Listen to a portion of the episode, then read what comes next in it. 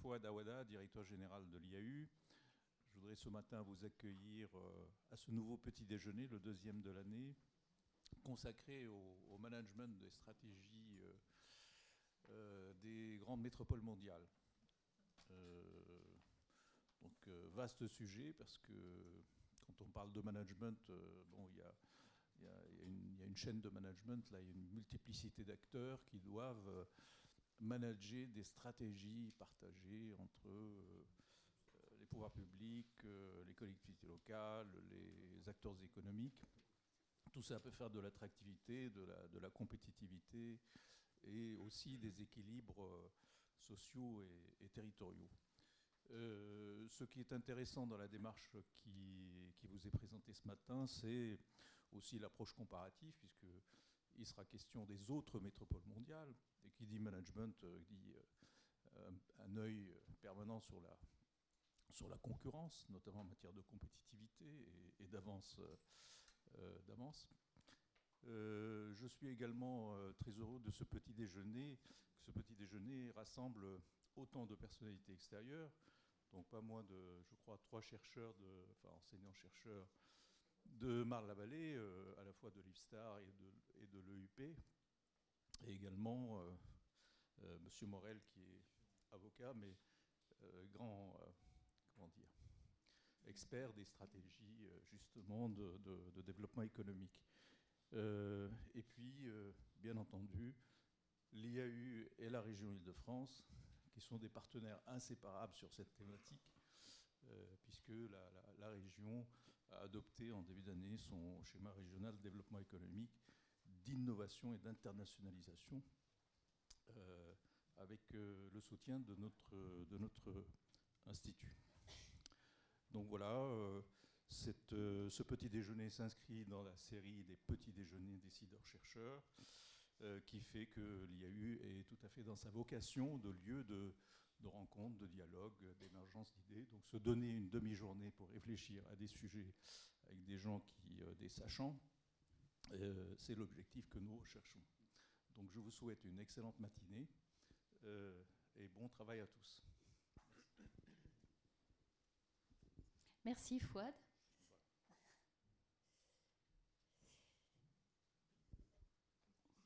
Oui, alors, euh, on est ensemble, pas tout à fait pour une demi-journée, pour euh, deux heures. On va essayer de, tenir les délais. Donc, euh, pour ce nouveau petit déjeuner sur le management des stratégies économiques par les métropoles mondiales. ceux qui connaissent la formule petit-déj, décideurs-chercheurs, sauront qu'on est aujourd'hui au cœur et on, va vraiment euh, remplir les objectifs de ce type d'événement, puisqu'on est sur un dialogue, euh, un échange euh, entre une recherche qui est comparative, internationale, donc qui va nous permettre de décaler notre regard euh, sur euh, cet enjeu très important euh, du management par les métropoles mondiales. Donc un dialogue entre des chercheurs, et ils sont trois ce matin avec nous, et puis une institution, la région Île-de-France, qui est représentée par Grégoire Charbot, qui a une compétence renforcée sur les enjeux de développement économique euh, euh, et qui a, euh, au travers du SRDEI, préparé et aujourd'hui déroule sa feuille de route en matière de DEVECO. voilà, donc ça, ce sera l'objectif du petit-déj de ce matin, de, confronter des regards, des points de vue et de croiser des analyses.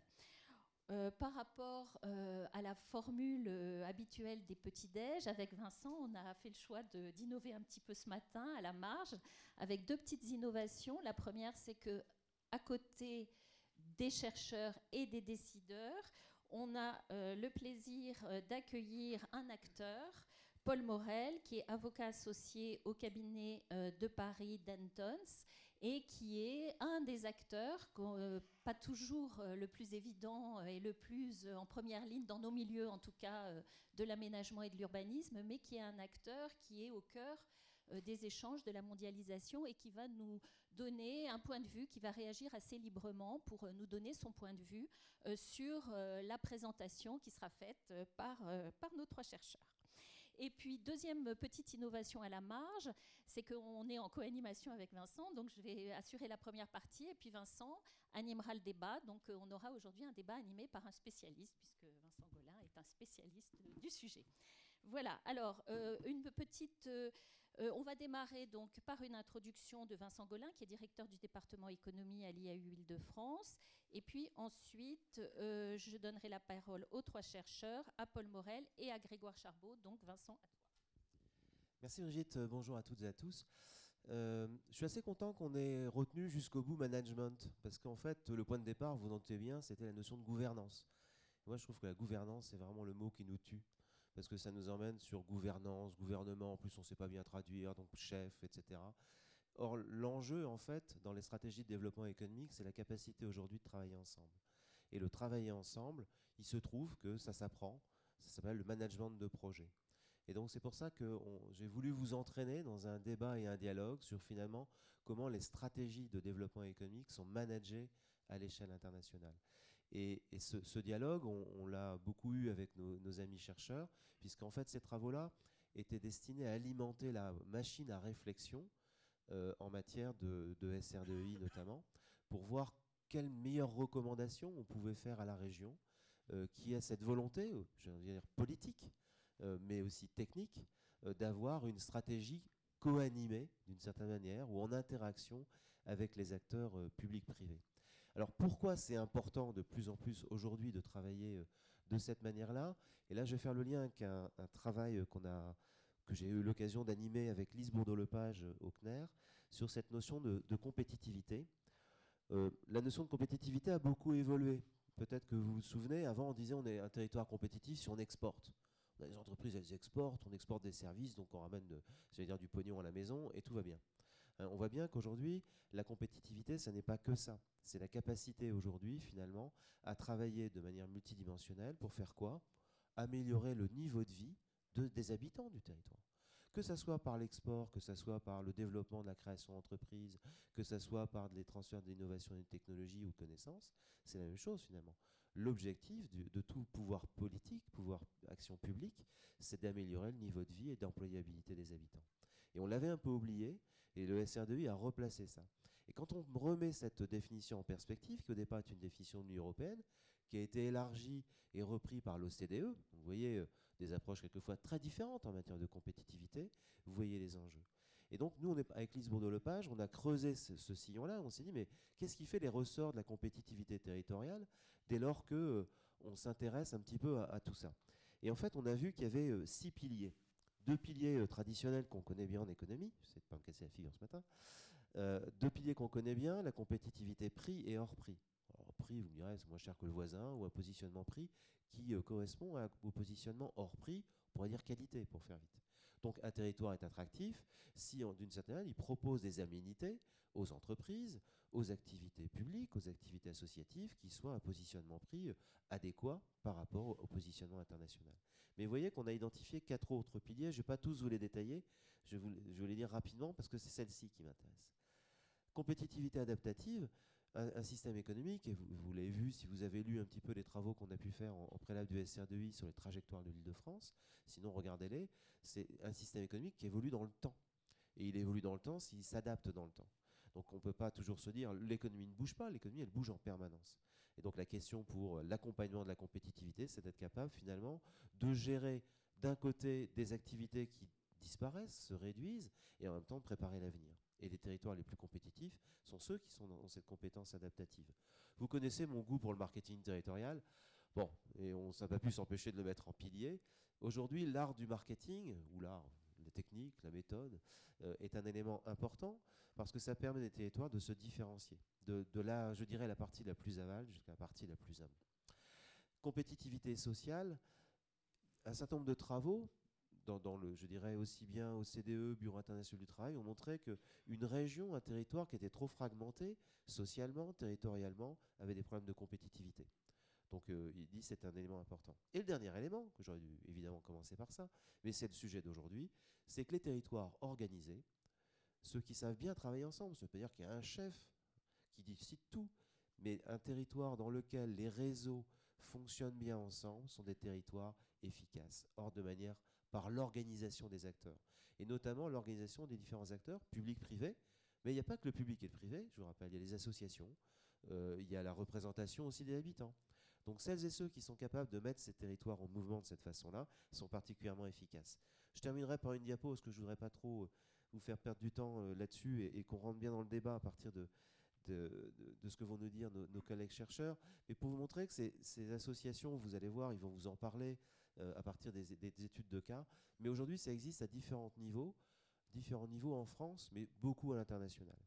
Mais en France, on commence à se mettre là-dessus. On commence à travailler entre le public et le privé, et sur des échelles qui sont très différentes.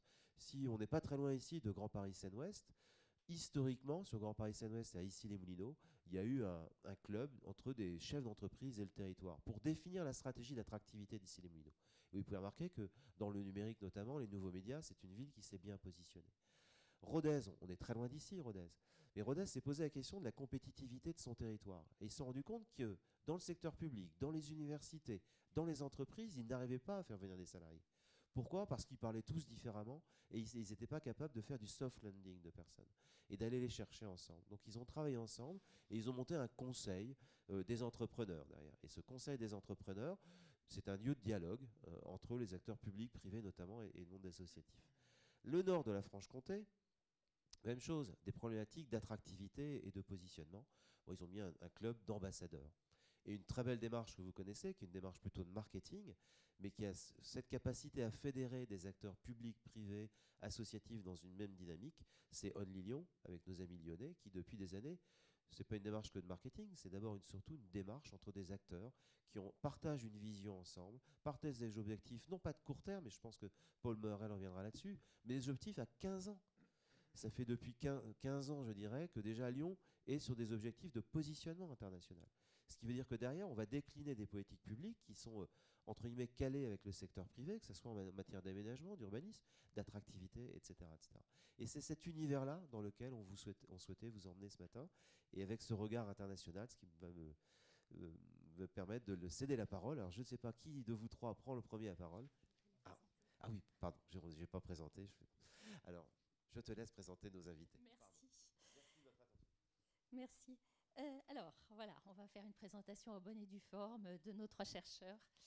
Euh, Christian Lefebvre, vous êtes enseignant-chercheur à l'école d'urbanisme de Paris, membre du LATS, et euh, vous travaillez sur, alors en employant le terme gouvernance, le rôle de l'État dans la gouvernance des grandes métropoles mondiales, le rôle des grandes firmes dans la gouvernance des grandes métropoles mondiales. Vous avez notamment publié en 2012 un ouvrage de référence, Struggling Giants, sur la gouvernance des grandes métropoles, euh, Londres, New York, Paris, Tokyo.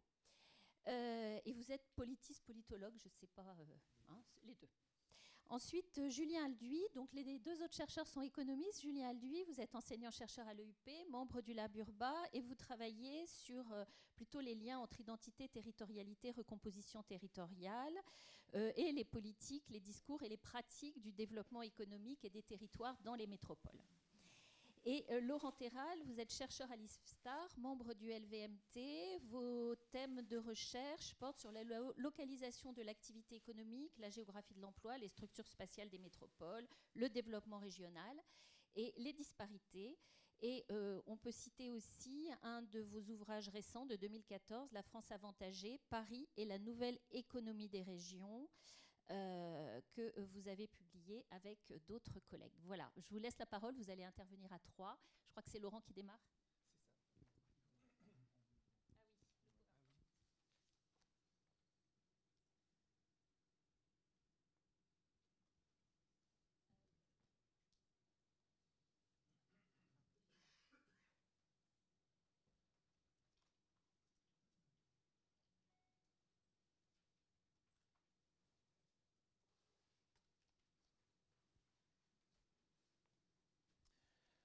Bonjour à toutes et tous.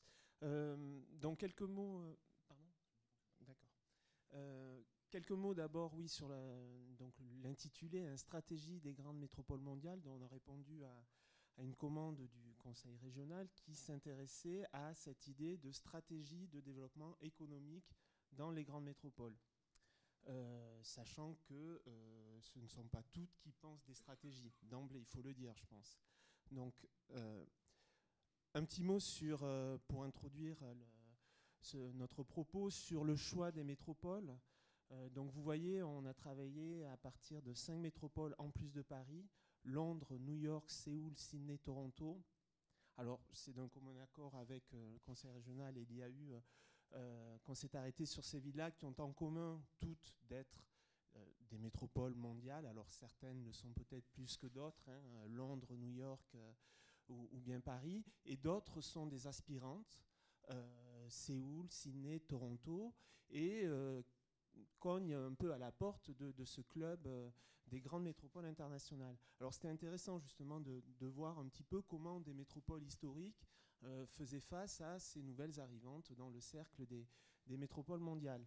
Alors, elles n'ont pas toutes, euh, je ne vais pas m'éterniser sur ces métropoles, mais peut-être dire qu'elles sont toutes, pense, des capitales économiques sur leurs continents respectifs.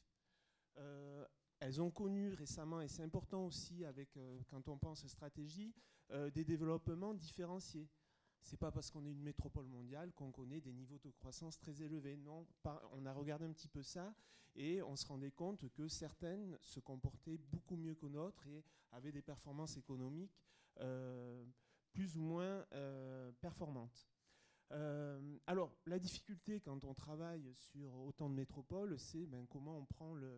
c'est la difficulté de la comparaison finalement. Comment on s'y prend Et donc là, ce qu'on a décidé de faire, c'est donc d'essayer de travailler à partir d'une grille de lecture qui nous permettrait, euh, qui ferait office de filtre pour euh, aller chercher l'information qui nous intéressait. Alors l'information, où, est-ce qu'on est allé la chercher? Évidemment, dans la documentation qui était disponible, on n'a pas pu se déplacer dans toutes ces villes, hein, on aurait bien aimé. Euh, mais donc c'est essentiellement de la documentation officielle, hein, celle produite par les organismes institutionnels, euh, par euh, les associations d'entreprises, chambres de commerce. Et également, on a essayé de faire un travail plus bibliographique, alors qui est plus traditionnel pour des, académiques, euh, pour savoir ce qui était produit sur ces villes-là en termes de gouvernance et de stratégie. Donc, je vais rapidement vous présenter cette grille parce que finalement, ça a été un peu le, cœur de notre travail. Hein. Qu'est-ce qu'on va chercher dans ces documents? Qu'est-ce qui nous intéresse? Ce qui nous a intéressé, alors il y a trois dimensions qu'on a retenues. Première qu'on a appelée donc dimension ou cadre cognitif. Et là, on s'est intéressé à quoi? Aux valeurs qui étaient portées dans ces documents. Quelles sont les valeurs références Ensuite, le rapport à la, globalisation. Comment la globalisation finalement est perçue et comment on s'en sert euh, pour euh, élaborer une stratégie et aussi la conception du développement économique. On s'est dit peut-être que dans toutes ces villes, euh, toutes ces villes n'ont pas la même conception du développement économique et de ce qu'on y met derrière. Deuxième élément, deuxième dimension, ce sont les formes organisationnelles donc de production et de mise en œuvre de ces stratégies. Et donc là, on, s'est intéressé beaucoup plus aux acteurs, qu'ils soient publics ou privés, et de voir comment ils s'impliquaient dans euh, ces stratégies. On s'est intéressé aussi à la notion de métropole. Alors, euh, comment elle est perçue dans toutes ces métropoles? Vous allez voir, il y a des différences assez fondamentales. Et ensuite, euh, évidemment que pour nous, s'il y a stratégie, il faut qu'il y ait derrière une mise en œuvre de ces stratégies, une mise en application. Et donc, on s'est intéressé aux instruments et aux outils qui étaient développés dans chacune de ces métropoles pour parvenir aux objectifs que la stratégie euh, se donne. Enfin, dernière dimension, c'est euh, donc la capacité stratégique des acteurs et la gouvernance. Alors bon, on le mot, même si on peut en employer un autre, effectivement, mais c'est exactement ce qu'on a regardé, c'est-à-dire la capacité de coordination des acteurs pour mettre en place euh, les stratégies. Et donc là, ben, c'est le degré de cohésion du système d'acteurs, c'est, alors on a regardé, parce que, bon, j'ai oublié de le dire, mais on a des métropoles qui euh, ont grandi dans des systèmes euh, démocratiques différents. Enfin, il y a des fédérations comme le Canada, l'Australie. On s'est intéressé au rôle particulier de l'État et finalement également à cette notion de culture, politique locale et comment ça influe dans la mise en œuvre de ces stratégies. Donc là, ce qu'on va vous présenter maintenant, c'est un peu le, finalement le résultat de, euh, de, notre réflexion. Et ce qu'on peut dire, euh, alors c'est deux grands enseignements, il y en avait trois, mais on en a retiré un, c'est que d'abord, dans toutes nos métropoles, effectivement, on constate qu'il y a des questions qui expriment soit des difficultés semblables, soit des défis communs. Et euh, bon, on n'a pas eu de grandes surprises à ce niveau-là, mais c'est important de les rappeler. Et deuxième élément qu'on a pu constater, c'est effectivement qu'en Ile-de-France, il y a quand même un certain décalage avec les autres métropoles euh, qu'on a analysées à plusieurs niveaux. Et donc, je passe la parole à Julien qui va vous présenter finalement ces difficultés. Euh, Merci. Donc, pour commencer à, présenter rapidement, en effet, dans le temps qui nous imparti, les, grands traits des résultats de cette étude. Euh, d'abord, euh, sur la conception du développement économique, qui est quand même ce qui était au cœur de notre, de notre analyse. Et on se rend compte finalement ce qu'on appelait une espèce de caractère un peu attrape-tout du développement économique, qui en fait est assez lié à ce que Vincent a présenté, c'est-à-dire l'idée qu'aujourd'hui la compétitivité des territoires du développement économique, on est sur quelque chose finalement qui brasse large, qui intègre, il faut être à la fois compétitif, inclusif, durable, soutenable, résilient maintenant de plus en plus. Et on voit que quand on a une approche de plus en plus élargie, globale et holiste du développement économique, ben, on va y trouver de plus en plus de choses. Euh, le fait qu'on y trouve de plus en plus de choses va poser un problème finalement quelque part dans la recette, pour le dire comme ça, puisqu'on employait le terme d'ingrédients, puisqu'on voit finalement que toutes ces politiques-là euh, insistent beaucoup sur les ingrédients. C'est qu'est-ce qu'on doit mettre dans notre stratégie de développement économique. Or, on sait que ce qui fait la performance des métropoles du point de vue économique, c'est pas tant les ingrédients que les relations des ingrédients entre eux. Comment ça fait recette, comment ça fait, euh, voilà, comment ça donne un goût particulier, comment ça crée des singularités qui permettent justement d'être dans la concurrence euh, internationale, d'être attractif et d'avoir un développement qui peut être, si on le prend au sérieux, les, stratégies H2020 et compagnie, inclusif, soutenable, voire résilient.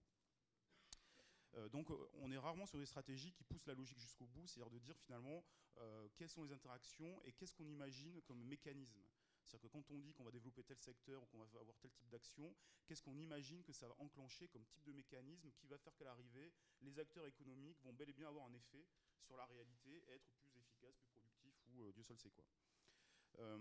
On a également constaté, et c'est sûrement lié au, côté de plus en plus large du développement économique, aux listes intégrées et, complexes, c'est que finalement on a des espèces d'idéotypes c'est assez connu, hein, la, question de la circulation des modèles.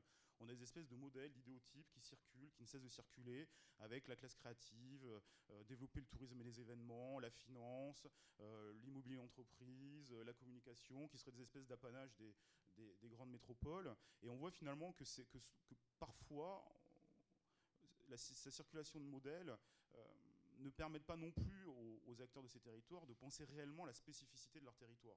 On va plutôt plaquer euh, transférer, plaquer des espèces de, modèles types euh, à travers des benchmarks, des bonnes pratiques, en se disant bon, euh, la classe créative c'est bien, tout le monde en fait, on va faire de la classe créative. Bon, ça c'est facile de critiquer ça.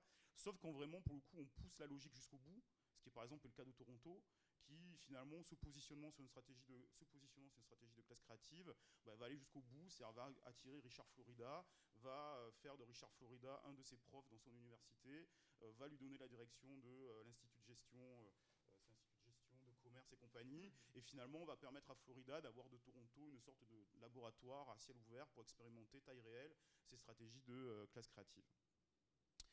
Globalement, on peut constater que dans des stratégies, finalement, on a quelque chose qui est, euh, qui est faiblement problématisé et, euh, et les économies du futur, en tout cas les évolutions économiques, ne sont pas forcément prises en compte ou intégrées dans, dans ces stratégies qui, finalement, du point de vue économique, posent la question du choix. C'est-à-dire que quand on met en place une stratégie, c'est finalement être capable d'anticiper des choix.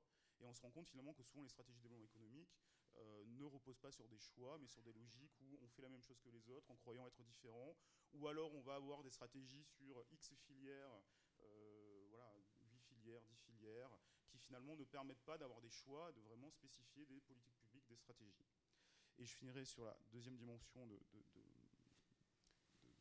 cette comparaison, c'est la question qui est classique de ce point de vue-là, bien entendu, de la prise en compte de la métropole fonctionnelle. C'est-à-dire que toutes les grandes métropoles ont le problème de c'est quoi la bonne, c'est quoi la bonne maille ou la bonne configuration de maille, pour dire ça comme ça, pour prendre en compte la, euh, euh, métropole fonctionnelle.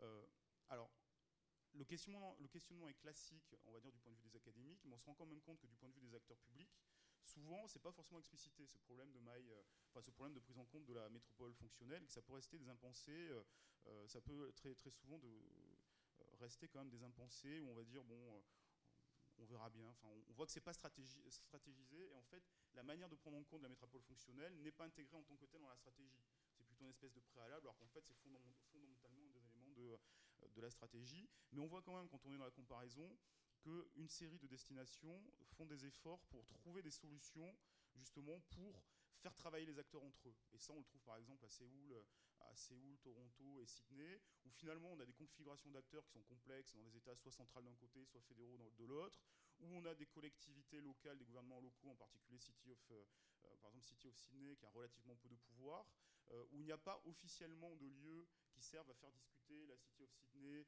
l'ensemble des boroughs qui font la ville de Sydney, l'État de Nouvelle-Galles du Sud et tous les acteurs finalement qui sont en charge, enfin qui pourraient potentiellement être en charge, mais ils ont créé une structure spécifique, relativement informelle, qui permet de discuter, d'avoir des lieux où se prennent des décisions collectivement entre les acteurs qui sont en charge de la métropole fonctionnelle. donc ça, on, voit qu'il y a des espèces de tentatives pour trouver, euh, voilà, pour trouver des, lieux de discussion, de prise en charge ou d'échange autour de la question de quelle est la euh, métropole fonctionnelle. Je passe la parole à Christian. Et donc on en vient, je dirais, plus particulièrement à ce qui singularise l'Île-de-France par rapport à nos, à nos cinq, auto, cinq autométropoles. Euh, y a, nous avons travaillé sur, sur six points. Vous avez les trois premiers, la slide suivante, ce sera les trois suivants évidemment. Euh, la première chose, c'est le rapport à la globalisation. Ce qui nous a frappé euh, quand on analyse les autres métropoles, c'est que en général, elles considèrent la globalisation comme une opportunité, comme quelque chose de, positif. opportunité pour se développer, pour trouver d'autres priorités, pour euh, changer éventuellement d'échelle euh, dans, les politiques publiques. Alors qu'en Ile-de-France, euh, quand on regarde ce que produisent les, acteurs, quand on discute avec eux, on a, plutôt l'impression qu'on est dans une... et c'est pas propre à l'Île-de-France, je pense que c'est... Peut-être Lyon est un peu différent, mais c'est quand même une partie de la culture française qui a, je pense, un rapport avec, avec notre histoire. c'est que on est plutôt dans un processus subi grosso modo, pour dire les choses simples, c'est euh, ça serait mieux quand même s'il n'y avait pas la globalisation, hein, parce qu'on était bien placé euh, historiquement, mais il y a la globalisation et elle, nous pose problème. Donc c'est déjà un regard, par rapport à une vision du monde, hein, je dirais, c'est un, c'est un regard euh, plutôt contraint, négatif sur la globalisation, alors que quand on prend bien sûr les autres grandes métropoles, et notamment on va dire les rivales premières qui sont Londres et New York, la globalisation est considérée comme un atout. Et puis, euh, deuxième niveau, une fois qu'on est quand même, qu'on accepte qu'on est dans la globalisation, euh, on s'aperçoit qu'en Ile-de-France, euh, cette vision qu'on a de la métropole de la globalisation n'est pas du tout partagée par les acteurs. Et grosso modo, même si ça peut paraître un peu caricatural, il y a deux visions qu'on voit dans le, dans le, discours du monde politique. Hein. Qu'on d'ailleurs on le voit dans le discours, si regardez les discours sur la présidentielle par rapport à ça, c'est tout à fait euh, évident également, c'est qu'il y a deux visions opposées. Une vision qui est la globalisation, grosso modo, c'est ce qui va permettre la croissance, l'innovation, le développement.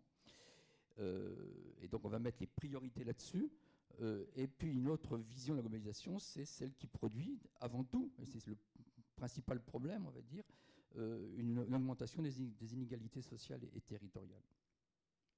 Et puis, troisième, euh, et donc là, l'Île-de-France, effectivement, elle se singularise, puisque dans les autres métropoles, grosso modo, il n'y a pas de discussion euh, sur euh, comment on voit la globalisation et sa métropole à l'intérieur de, ce processus. Ça ne veut pas dire qu'il n'y a pas de conflit, hein, hein, on y reviendra éventuellement, mais en tout cas, il n'y a pas de conflit sur la vision et le rapport à la globalisation. Et puis, cette question qui nous pose problème à nous, Français, hein, pas spécialement franciliens, c'est l'histoire de l'immigration et du multiculturalisme, qui ailleurs est vu de manière, on va dire, beaucoup plus peut-être saine, je ne sais pas si c'est si le mot, mais qui grosso modo dit on est dans la globalisation, on est dans un monde ouvert, et ben on attire les populations du monde entier. Et vous avez des. Alors New York, évidemment, par son histoire, euh, l'histoire de New York est une ville qui s'est construite par l'immigration, en partie aussi Paris, mais ça, nous, on, l'oublie pour des tas de raisons.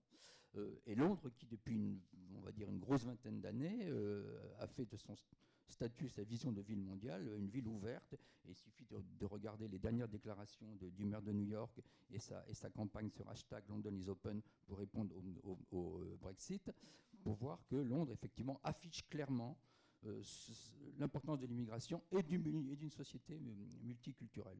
Donc ça, c'est des grandes différences qu'on a euh, tient à souligner entre l'île de France et la, globalisation.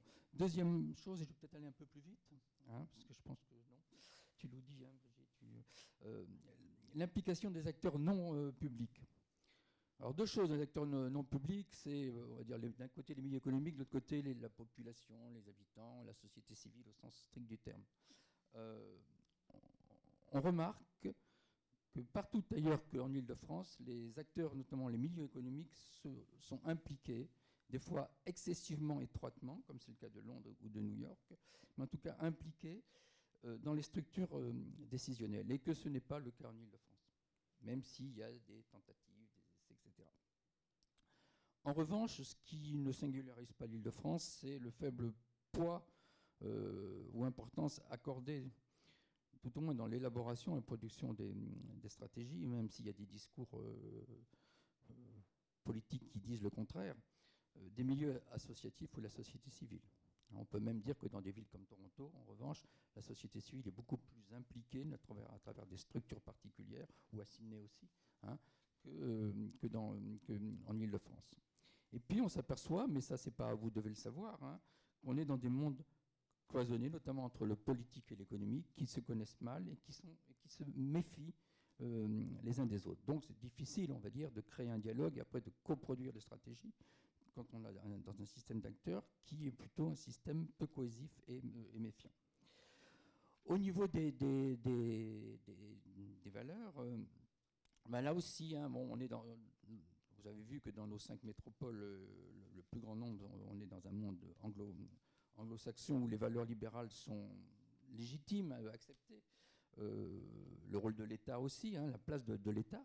Euh, en Ile-de-France, et un peu comme à Séloul, hein, ou même on pourrait dire dans, un certain pays, euh, certaines villes d'Asie du, Sud-Est, le rôle de l'État reste très fort, les, valeurs libérales sont beaucoup moins acceptées, voire font l'objet de conflits. trois autres points de, comparaison, d'analyse comparative avec l'Île-de-France. Euh, l'importance de la culture euh, politique euh, et son impact sur les stratégies. En France, et un peu, et on voit aussi en Corée, hein, mais pour les mêmes raisons, hein, le poids de l'État, une culture forte de la planification, mais beaucoup moins celle de, la stratégie. Il y a quelques années, ici, on avait fait avec Anne-Marie Romera, elle s'en souvient peut-être, un, ensemble de séminaires sur les stratégies et les grands projets urbains. Et euh, la, responsable de la stratégie de, la Greater London Authority nous avait dit qu'en en France, on prenait les stratégies beaucoup trop au sérieux. On essayait de les presque d'en faire de la planification au sens, euh, on va dire, euh, ancien un peu du terme, donc rigide, ce qui n'est pas le, cas de la plupart des, autres métropoles où c'est beaucoup plus pragmatique. et puis, bien sûr, une répartition des rôles entre le public et le privé. je l'ai déjà dit tout, à l'heure, dans notre culture politique française, euh, donc francilienne aussi, euh, le rôle du public est dominant. Il est seul légitime et ce qui a posé un, certain nombre de problèmes avec les acteurs économiques, notamment à, l'issue de la décentralisation, quand euh, les collectivités locales se sont, ont décidé de faire du développement économique. Il y a quand même une phrase qu'on retrouve abondamment dans toute la littérature de la Greater London Authority, par exemple, c'est You don't pick up winners, c'est-à-dire ce n'est pas au public de, savoir ce que doit être le développement économique, quelles doivent être les, filières et où est-ce qu'on va les mettre. Ça, c'est le monde économique qui le fait. Et effectivement, c'est un sujet de tension en Ile-de-France entre le monde politique et le monde économique. la prise en compte de la métropole fonctionnelle euh, Julien en a un peu, un peu parlé. il y a une rhétorique qui dit qu'il faut penser plus large. Hein. La globalisation nous emmène à penser plus large. Donc, mais plus large, qu'est-ce que ça veut dire? Eh ben, Tout de suite, on se heurte à un système politique local qui est en général conflictuel au sens où il y a une chasse gardée entre les institutions. Alors l'île de France est probablement le terrain le plus, euh, on va dire, le plus conflictuel de nos euh, six, métropoles. Ailleurs, on s'en sort, au sens où Londres, par exemple, personne ne va contester au maire de Londres de, parler au nom de l'ensemble des Londoniens.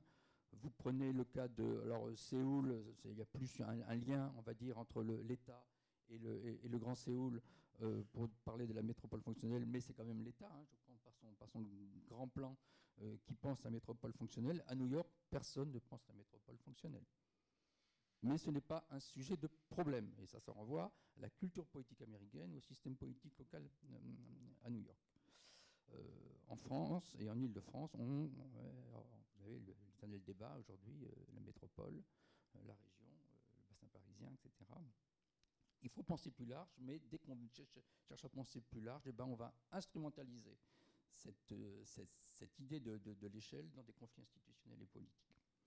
Et puis, euh, dernier point, euh, le portage politique et le rôle fort de, l'État qu'on retrouve dans un certain nombre de métropoles, y compris dans celles où on considérerait, parce que ce sont des États fédéraux, où, l'État est, moins important. dans ces cas-là, quand on parle d'État, on ne va parler pas de l'État fédéral, mais de l'État fédéré. Hein. Euh, donc au sens à New York, l'État de New York, euh, la, Nouvelle-Galles du Sud euh, pour Sydney. Et en Ile-de-France, quand on a regardé un peu l'ensemble des documents stratégiques ou s'affichant comme tels de près ou de loin, on est frappé par une prolifération de la, documentation, mais qu'il n'y a pas de porte-parole identifiable sur l'ensemble de la métropole d'une stratégie ou de vision stratégique.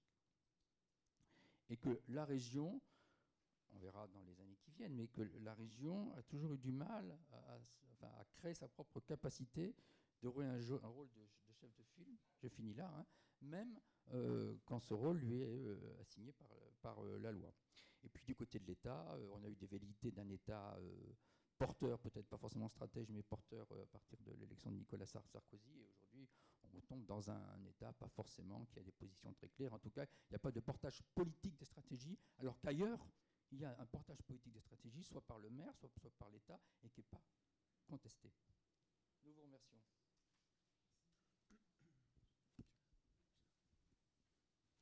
Euh, vous avez un.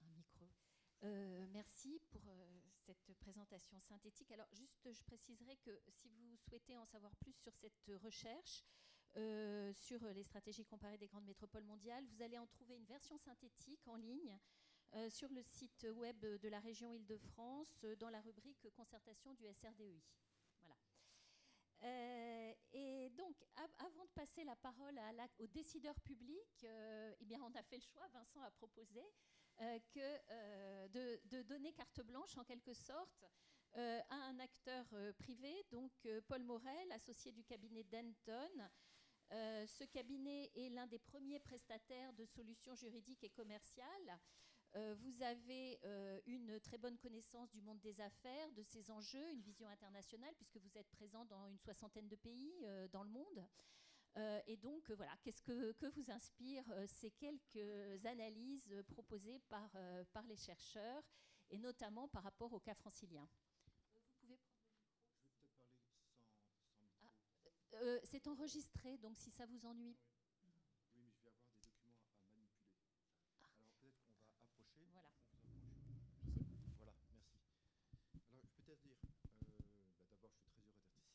me sens un peu étranger quand même.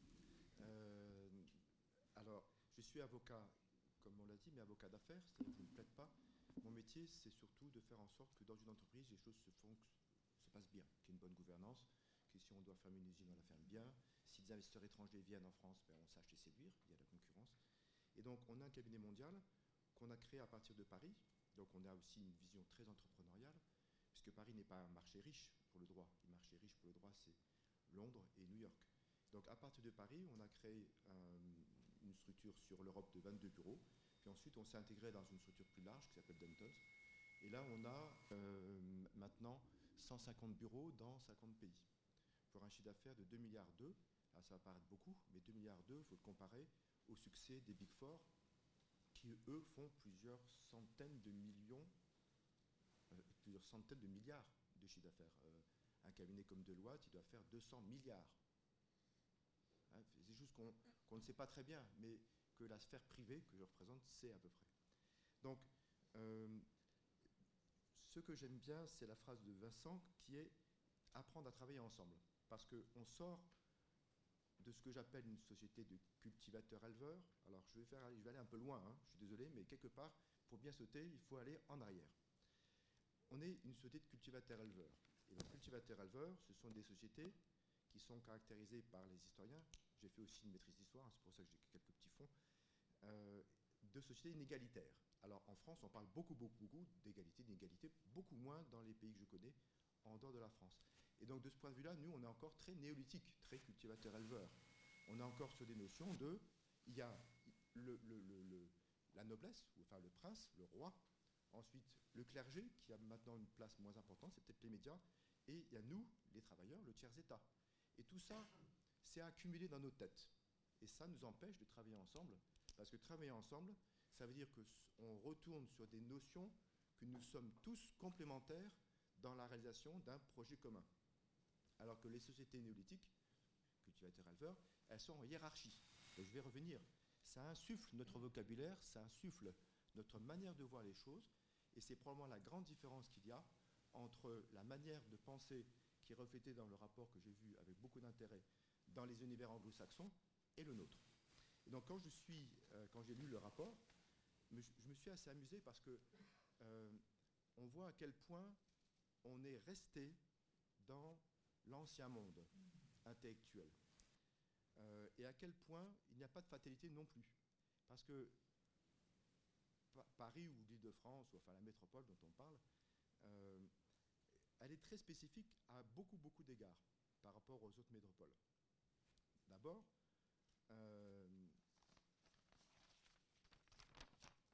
elle est spécifique par sa superficie. 12 000 hectares, Londres 7 000. Elle est spécifique par sa densité au kilomètre. 1000 habitants au kilomètre, Séoul 5000, Sydney 400.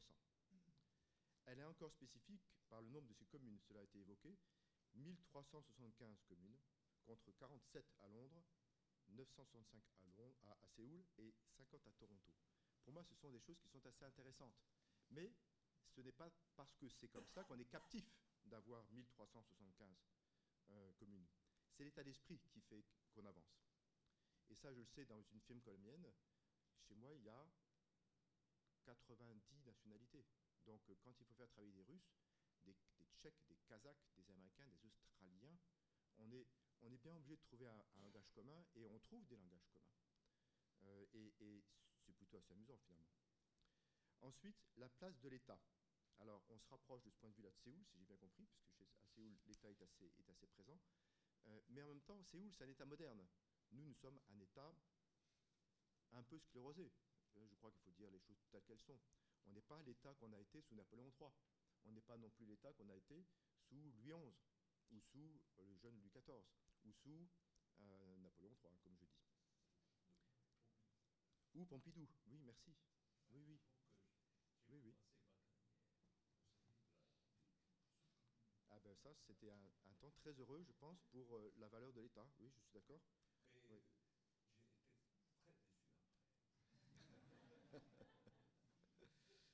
J'ai été très déçu après. oui.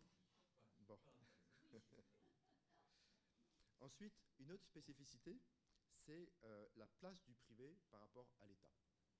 Et ça, c'est quand même, pour moi, euh, une, chose qui est, assez importante, ça se traduit par l'absence de porosité absolue, à ma connaissance, euh, entre l'entreprise et le privé. Mais c'est vrai dans mon métier aussi. Je suis avocat, je dis que je ne plaide pas. C'est vrai que je ne plaide pas. Mais au cabinet, on a 150 euh, avocats à Paris. Presque aucun d'entre nous ne connaît de juge, ni de procureur. Alors qu'on est tous dans le métier de la justice. De même, on ignore parfaitement les notaires, les huissiers, certainement, on n'en parle pas. Vous voyez, donc, c'est une notion toujours de cultivateur éleveur, hiérarchisé, dans sa petite boîte, avec peu de voisins, qui ne regardent pas trop à l'extérieur. C'est une mentalité. On est comme ça depuis à peu près dix millénaires. Mais enfin, avant, on était chasseurs-cueilleurs, plutôt ouverts, euh, mobiles, euh, sans hiérarchie, puisque dans, une tribu de chasseurs-cueilleurs, c'est la compétence qui prime. Je chasse bien, c'est moi qui chasse. Euh, je suis bon pour faire des vanneries, c'est moi qui fais des vanneries. Et donc c'est dans cet univers-là qu'il faut peut-être revenir en partie. Et ça, il ne faut pas oublier que c'est presque 2,5 millions années de notre existence avant la courte parenthèse cultivateur-éleveur de 10 000 ans. Je reviens sur mon, petit point. une, autre, chose qui m'a frappé dans euh, le rapport que j'ai lu, euh, c'est l'absence de porte-bannière. Quand on va à Londres, on a euh, les placards, le merdi, le merdi, etc.. Et puis même l'absence de nom. À Londres, à New York, à Séoul, on ne se pose pas la question du nom. Tandis que si vous me posez la question comment s'appelle la métropole de Paris, Paris, Paris, Paris de France, je ne sais pas trop, quelque part. Même le nom, même le nom montre qu'il n'y a pas de consensus. Alors, est-ce qu'il faut se jeter à l'eau? Peut-être pas. Euh, mais au moins, on peut déjà connaître les spécificités qui font qu'on est là. J'ai déjà dit, on est encore cultivateur-éleveur. Intimement. Il ne faut pas oublier que la, la campagne de M. Mitterrand, c'était encore lui, avec derrière un village et son église. Et donc ça, c'est 81, alors qu'à un moment, on n'était plus du tout, du tout, du tout une société rurale. On était déjà une société urbanisée à 80%. Mais dans notre imaginaire, on résonne encore comme des paysans dans leur petite maison, dans leur terre, avec leurs bornes. Et donc, euh, euh, c'est ça qu'il faut changer. Euh, alors, on a aussi développé, ou redéveloppé, parce que ça ressemble beaucoup à l'économie qu'on avait avant la Révolution française, une captation de la richesse nationale par la sphère publique. La sphère publique, c'est 57% du PIB français. Il n'y a pas d'équivalent autre part. Dans les capitales qu'on a mentionnées dans le rapport, c'est l'inverse. La sphère publique, si elle fait 30%, c'est déjà beaucoup. Nous, on a le double. Euh, ce qui fait que les autres se partagent les 43% qui restent. Les autres, ce sont 10% euh, du tiers secteur, hein, qu'on ce qu'on appelle l'économie sociale et solidaire. Ensuite, les agricultures, les agriculteurs, l'artisanat, les libéraux, et enfin, les entreprises. Donc l'entreprise, elle est objectivement, en France, une petite composante. Puis ensuite, comme il y a 47%, 57% du PIB français, le, public attire beaucoup de cerveaux, et des bons cerveaux, qui ne vont pas dans le privé. Donc euh, tout cela fait de la France un terreau assez particulier. Et cela veut dire que près de deux tiers de la France fonctionne avec un cerveau qui n'est pas mon cerveau à moi. Donc le cerveau du public, il ne va pas regarder les coûts comme moi je regarde. Un coût pour moi, c'est un investissement et ça sort de ma poche. Le public, naturellement, il n'a pas cette notion-là. Ensuite, le risque, si on ouvre un bureau en Iran aujourd'hui, euh, c'est aussi euh, un consensus fort pour qu'on puisse faire une entreprise de ce type-là. Aller en Iran aujourd'hui, il faut vraiment être euh, très volontaire pour faire cela. Et c'est, une fois de plus, c'est notre argent et c'est le consensus que l'on doit faire. Après, on a une différence très forte par rapport à l'autre. Parce qu'on est en concurrence. Donc nous, l'autre, il est toujours à côté de nous. Il nous pousse, il nous bouscule. On le sent quand, par exemple, on, fait on présente, par exemple, la France comme pays d'accueil. Mettons que nous, on va représenter un Américain ou un Chinois. Il va venir en Europe. La France, notre bureau de Paris, il va être en concurrence pour attraper le business contre Londres, contre Francfort euh, et contre, mettons, Varsovie. Donc nous, on va faire valoir nos avantages euh, ardemment. Et on tombe sur des choses extrêmement, extrêmement brutales. Par exemple, les Américains vont dire, ah oui, la France, c'est le droit du travail, c'est les 35 heures, c'est euh, les 95% de rémunération, et puis c'est l'ISF. Donc c'est la haine des riches. Et nous, on va commencer à expliquer que ben non. Et puis qu'en droit du travail, ben, la loi, elle courit, elle fait tout, c'est pas mal. Et puis si on est intelligent avec un CE, on peut faire de bons résultats comme en Allemagne. Euh, et puis l'ISF, ben, si on est entrepreneur, euh, enfin c'est un impôt crétin, mais on, glisse là-dessus, on ne peut pas faire autre chose. Ensuite, sur les revenus, etc., on peut dire des choses et on dit des choses, mais on est toujours en défense. Et surtout, nous, la France, on a servi pendant le processus de repoussoir à nos concurrents anglais, euh, allemands ou etc., qui disent ah, en France il y a ça, en France il y a ça. Et nous, pour dire ce qu'on a de bien, on est obligé de dire ben non, je n'ai pas une verrue ici. Et donc ça, c'est une chose que la sphère politique doit avoir en tête, c'est de favoriser l'attractivité pour nous aider, nous, privés, à faire rentrer du privé autour du public en France. Il y a aussi une autre approche qui fait le public.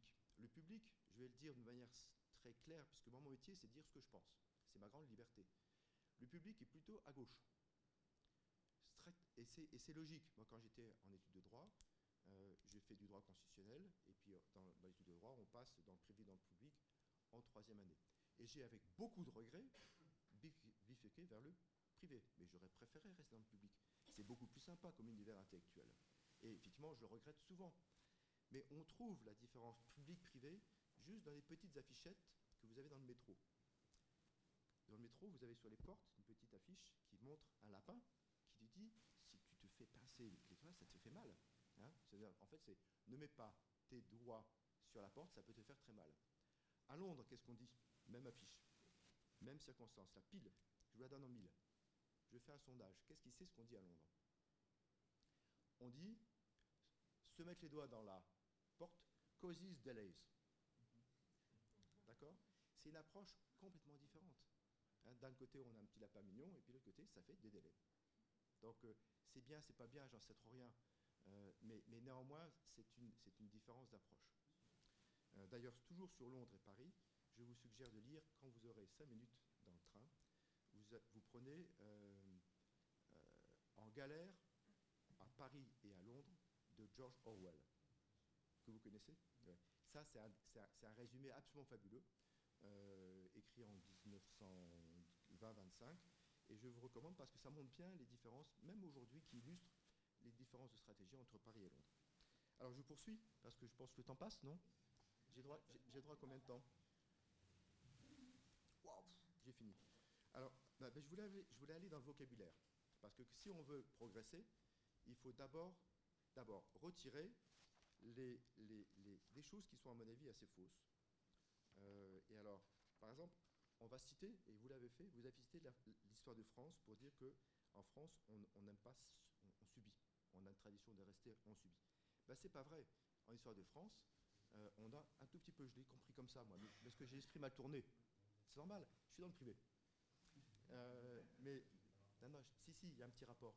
C'est que je vais venir comme le public est tellement puissant en France, nous, dans le privé, on a, on a, on a une réaction assez bizarre par rapport au public. On ne peut pas faire grand-chose. Ou on a le sentiment qu'on ne peut pas faire grand-chose. Donc, quelque part, nous, on se met aussi dans la notion de subir. Je vais l'illustrer, tiens, par, je, vais trop vite malheureusement, mais par la notion de haut et bas. Hein, le haut et le bas, ça c'est néolithique, hein, cultivateur éleveur. On l'a encore presque partout, le haut et le bas. Et nous, nous sommes dans le bas. Nous sommes le tiers-état. Nous sommes la classe qui travaille. Le public, il est toujours dans la mentalité cultivateur-éleveur. Hein. si vous lisez 2000, elle est le prince ou la noblesse. donc le haut et le bas, ça se voit. Un ministre tout juste nommé, c'était Macron à l'époque. Nous pourrions autoriser les entreprises à déroger aux règles de temps de travail. Nous pourrions, le nous collectif régalien, pourrions déroger, c'est notre volonté. Déroger, c'est faire une exception. Donc je suis en maîtrise, euh, à déroger aux règles de temps de travail et de rémunération. Donc, on a, une, majorité, on a majesté personnalisée, l'affirmation de la soumission du privé au public. Après, nous, les employeurs, on fait quelquefois la même chose. On dit, je suis heureux de vous faire savoir qu'une prime vous a été accordée. D'accord? Tout à l'heure, vous avez dit aussi, on pourrait accorder plus de place aux associations. Vous voyez, c'est la même notion, c'est le même réseau intellectuel. Ou bien après, la banque, mais ce n'est pas seulement le public qui dit ça, hein, la banque qui consent après, alors que c'est son boulot. Euh, ou bien euh, on dit que le ministère X a été octroyé à Madame Y, j'ai lu ça dans les échos. Voyez, ça, ce sont des éléments de haut et de bas. Ensuite, nous, privés, on reste quand même dans une notion euh, qui vient de notre héritage judéo-chrétien, qui est la défiance à l'égard du riche. Hein, c'est le mauvais riche. Et c'est le bon samaritain. Je ne sais pas si ça vous dit quelque chose, tout ça. Il faudrait plus que 5 minutes pour le dire, mais je passe, je le garde juste pour que vous le gardiez en tête. Euh, ensuite, on a aussi installé dans la mentalité française un biais de passivité qui est absolument extraordinaire. À la passivité, je vais te dire, par exemple, j'ai pris, je suis allé au théâtre il n'y a pas 30 ans, sur le petit billet, c'est écrit Le spectateur pourrait être amené à subir une palpation de sécurité à l'entrée de certains sites. Amené à subir. Alors on pourrait dire Merci de noter que nos agents peuvent procéder à une palpation, pourquoi pas Ou bien un autre, le château de la Laurie, ça c'est la revue des mœurs historiques, le château de la Laurie subira de nombreuses transformations. Pourquoi subira? Au contraire, il a, bénéficié. Et donc, si on veut arriver à rentrer davantage dans des dialogues entre public et privé, il y a d'abord un gros travail de vocabulaire à faire. Sortir du haut du bas, sortir de la passivité, euh, sortir de la relation féodale. Euh, et puis activer le langage. C'est-à-dire que dans la sphère publique, ça rejoint le nombre d'intervenants qui sont dans le public. Pour moi qui suis à l'extérieur, qui fait quoi dans la sphère publique qui est autour de la région Île-de-France? Je ne sais pas, je ne peux pas savoir. C'est l'habité de Londres, le maire parle, de Paris de, ou de New York, le maire, le maire parle. Alors, pour moi, c'est un processus qui est formidable, 10-15 ans, parce qu'il faut changer les mentalités, il faut changer aussi de registre intellectuel, et rentrer dans une vision plutôt que j'appelle chasseur-cueilleur, qui sont sur des objectifs mobiles. C'est pour ça que la stratégie, ce n'est pas une planification. En travaillant ensemble, parce qu'on est tous partie prenante, et aussi sortir du débat public-privé en faisant davantage de place aux, autres parties prenantes que sont l'eau, la terre, le climat, les habitants euh, et toute la société civile, qui sera aussi une manière de renouveler le débat et lui donner une perspective. Voilà, j'ai passé un petit peu mon temps, je suis désolé. Merci beaucoup. Euh, donc après le, détour spatial euh, vers les métropoles euh, autres, on a eu un détour temporel dans, dans l'histoire. Voilà, on vous avait promis des détours et c'est un regard décalé, mais vos, vos, interventions permettront d'ouvrir le débat. Merci beaucoup. Alors, la parole à l'acteur public, la région Île-de-France, donc qui a été commanditaire de l'étude, qui est en charge aujourd'hui de la mise en œuvre du SRDEI. Grégoire Charbot, vous êtes directeur de la stratégie et des territoires au sein de l'unité développement à la région. et justement, aujourd'hui, la région se positionne et ambitionne d'être, je pense reprendre les termes, un grand ensemblier, leader sur des sujets euh, économiques et un acteur important euh, euh, l'ouverture de lieux d'échange, de lieux de débat et l'élaboration d'orientations pour accroître la compétitivité, l'attractivité de la, région. Île-de-France, de la métropole régionale. Voilà, on vous laisse la parole. Merci beaucoup, bonjour à tous. Euh, peut-être euh, avant de revenir sur euh, les enseignements qu'on a pu tirer de, l'étude qui vous a été présentée, peut-être un mot sur la genèse de cette étude, puisque elle s'inscrit en fait dans un travail de, réflexion, de dialogue que la région a entamé avec l'IAU en amont de l'élaboration de notre stratégie économique, avec deux objectifs. Le premier, c'était vraiment de pouvoir faire dialoguer stratégie et recherche, donc s'appuyer sur, sur des expertises. Et euh, euh, le deuxième objectif, c'était de mettre en réseau euh, les acteurs et donc de fédérer les acteurs de l'analyse, de la prospective économique francilienne. Et donc on a entamé une démarche environ deux ans avant l'adoption du, du, SRDI, où on a échangé sur un certain nombre de thèmes de travail, donc notamment le positionnement effectivement international de l'économie francilienne, mais aussi les grandes mutations à venir pour cette, économie, le euh, les réflexions aussi sur le modèle euh, d'innovation euh, francilien, et puis enfin sur la place des territoires franciliens dans le développement économique de, la région. Et donc, outre voilà, des réflexions partagées entre acteurs, on a souhaité recourir à, des expertises. et je pense que le constat, c'est qu'effectivement, on est plutôt très satisfait de cette, cette, initiative. Et je pense que les études comme celle qui vous a été présentée, si elles savent appuyer là où ça fait mal, et euh, eh ben elles sont aussi euh, voilà, des, euh, des, façons de, décentrer le regard et voilà, de donner à réfléchir et à innover dans notre façon de concevoir la stratégie économique de notre région. Alors, vous avez pu voir que cette étude était très dense, que les enseignements sont, nombreux. J'en retiendrai trois, mais j'aurais pu en retenir beaucoup plus hein, dans, dans, ce qui a été présenté. Et je vous montrerai comment on a essayé voilà, d'infléchir ou de prendre en compte ces enseignements dans le cadre du SR2I qui a été donc adopté en fin d'année 2016. Alors les trois sur lesquels je me pencherai de manière assez rapide, ce sont à la fois le, rapport à la mondialisation de l'ensemble des acteurs franciliens, la question du périmètre de la stratégie économique, sachant qu'on était dans, un périmètre contraint euh, par la loi, mais qui a eu une volonté aussi de le, dépasser. Et puis enfin la question de la gouvernance, avec effectivement la question de l'implication des acteurs euh, privés dans, la stratégie économique. Alors tout d'abord sur la question du rapport à la mondialisation, euh, effectivement, enfin, voilà, on partage le constat qui est dressé dans l'étude, qui a une approche plus pessimiste ou défensive historiquement en Ile-de-France de ces questions de, mondialisation.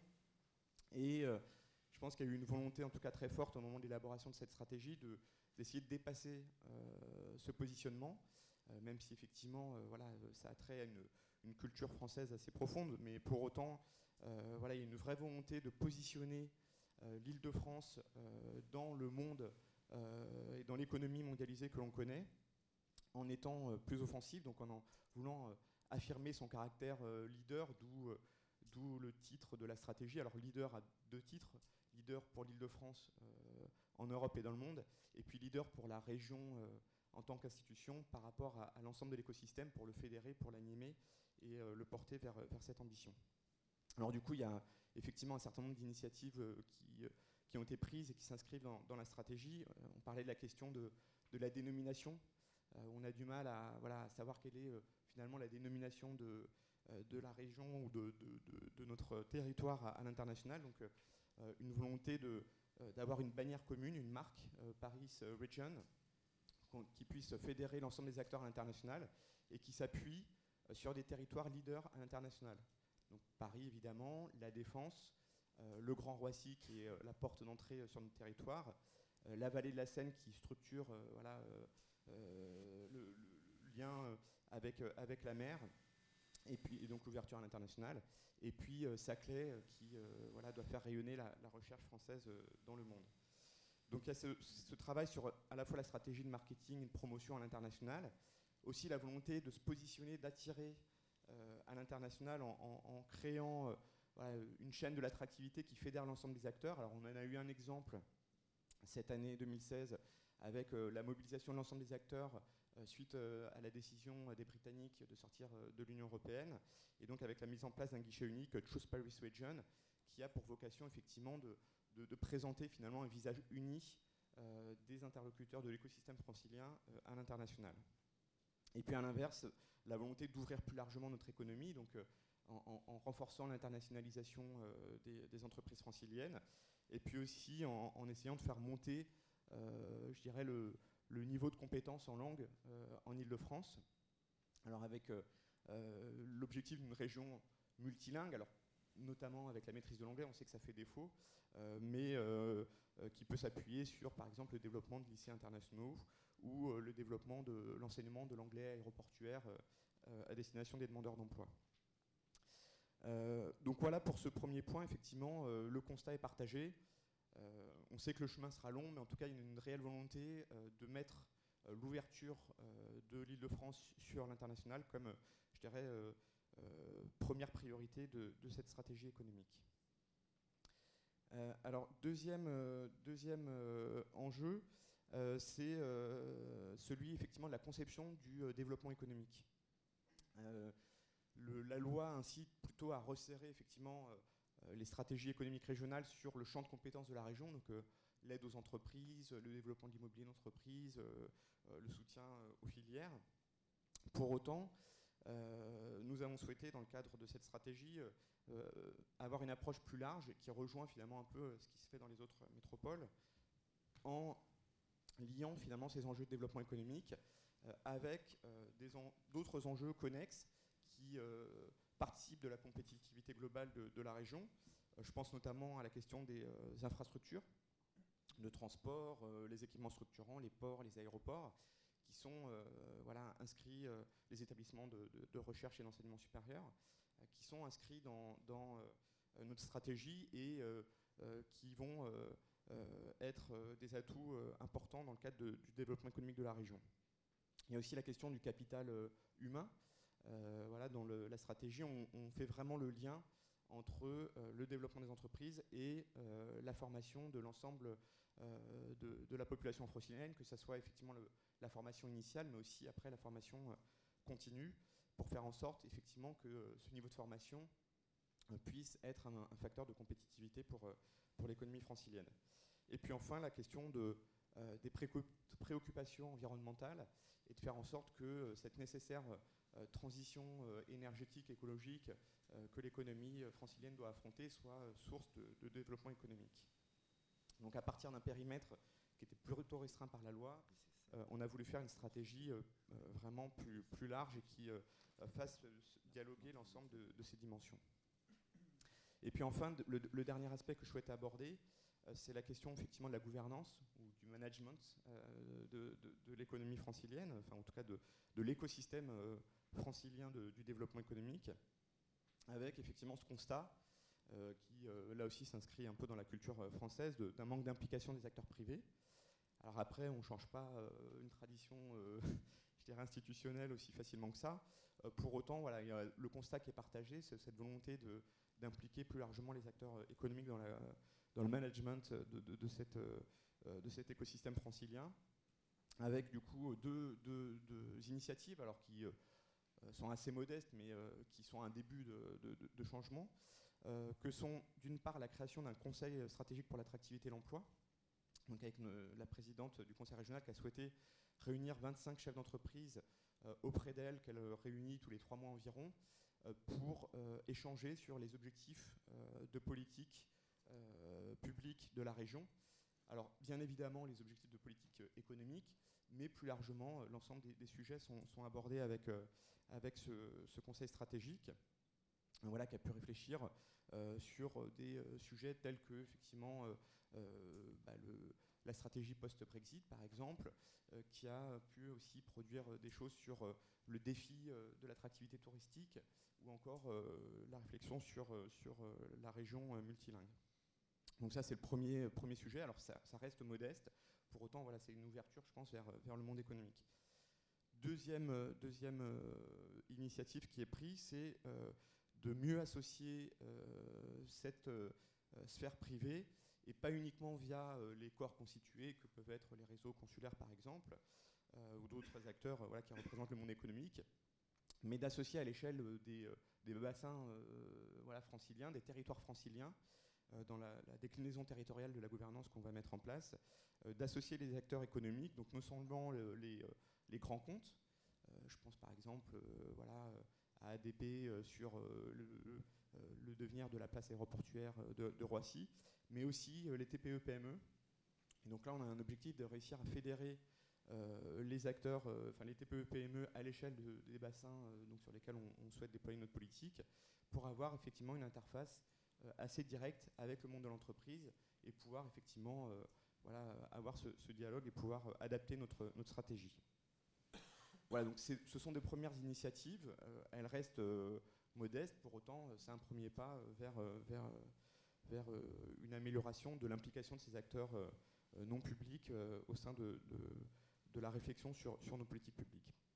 donc en conclusion, je dirais juste que euh, voilà, cette initiative euh, de, de, réflexion euh, qui mêle acteurs de la recherche, acteurs des politiques économiques, a été pour nous vraiment intéressante et voilà, a permis vraiment d'enrichir notre processus d'élaboration de notre stratégie économique. Merci euh, Grégoire. Euh, je vais glisser sur la droite. Merci. Eh bien voilà, c'est le moment du débat. la première question est toujours la plus délicate euh, et la plus difficile. J'ai envie de dire, on a deux axes possibles à notre débat. Il y a un premier axe qui est finalement de discuter des constats. ce que font les autres, ce qui se passe chez nous, etc. Ça, serait peut-être dans une tradition très française finalement, s'intéresser à ce qu'on est aujourd'hui et débattre, etc. Le deuxième axe qui a été ouvert par plusieurs interlocuteurs aussi, c'est finalement de nous amener sur demain. Si on fait, on pose comme hypothèse de notre débat que finalement on a des voies de progrès, comment on fait? Comment on fait en fait finalement pour améliorer, dans, que ce soit en Ile-de-France et dans d'autres régions, parce qu'on a des représentants euh, d'autres régions françaises dans, la salle. Comment on fait pour améliorer le travail entre le secteur public, le secteur privé, la société civile, pour finalement faire progresser le développement de, nos territoires, notre rayonnement, etc. Et c'est assez curieux, c'est que finalement, on n'a pas évoqué une expérience qui a bien fonctionné en France et qui fonctionne. Ce sont les pôles de compétitivité. Je vous rappelle, 2004-2005, volonté de briser un peu, euh, je dirais, un, plafond de verre qui s'était posé sur l'innovation française, posé par les, grands pays euh, développés, et puis dans le même temps, donc, qui travaillaient assez bien ensemble sur l'innovation, puis dans le même temps, des nouveaux entrants, euh, pays émergents, émergés, on pourrait dire, qui quelque part remontent la chaîne de valeur. Et nous, un peu comme dans le jambon beurre, euh, ancien jambon beurre SNCF, coincés entre eux, des, zones puissantes au-dessus de nous et puis des gens qui remontent la chaîne de valeur. Moi, il se trouve que j'ai eu la chance de, faire partie de l'équipe projet qui a monté le pôle de compétitivité Cap Digital sur l'industrie du numérique. Et c'est marrant, je retrouve les mêmes débats. On était dans d'autres lieux, mais c'était pareil. Il y avait des grandes entreprises, des PME, PMI, euh, un peu de, collectivité territoriale, des, chercheurs. Et puis finalement, les statuts de Cap Digital, il a fallu 27 versions. Pourquoi 27 versions?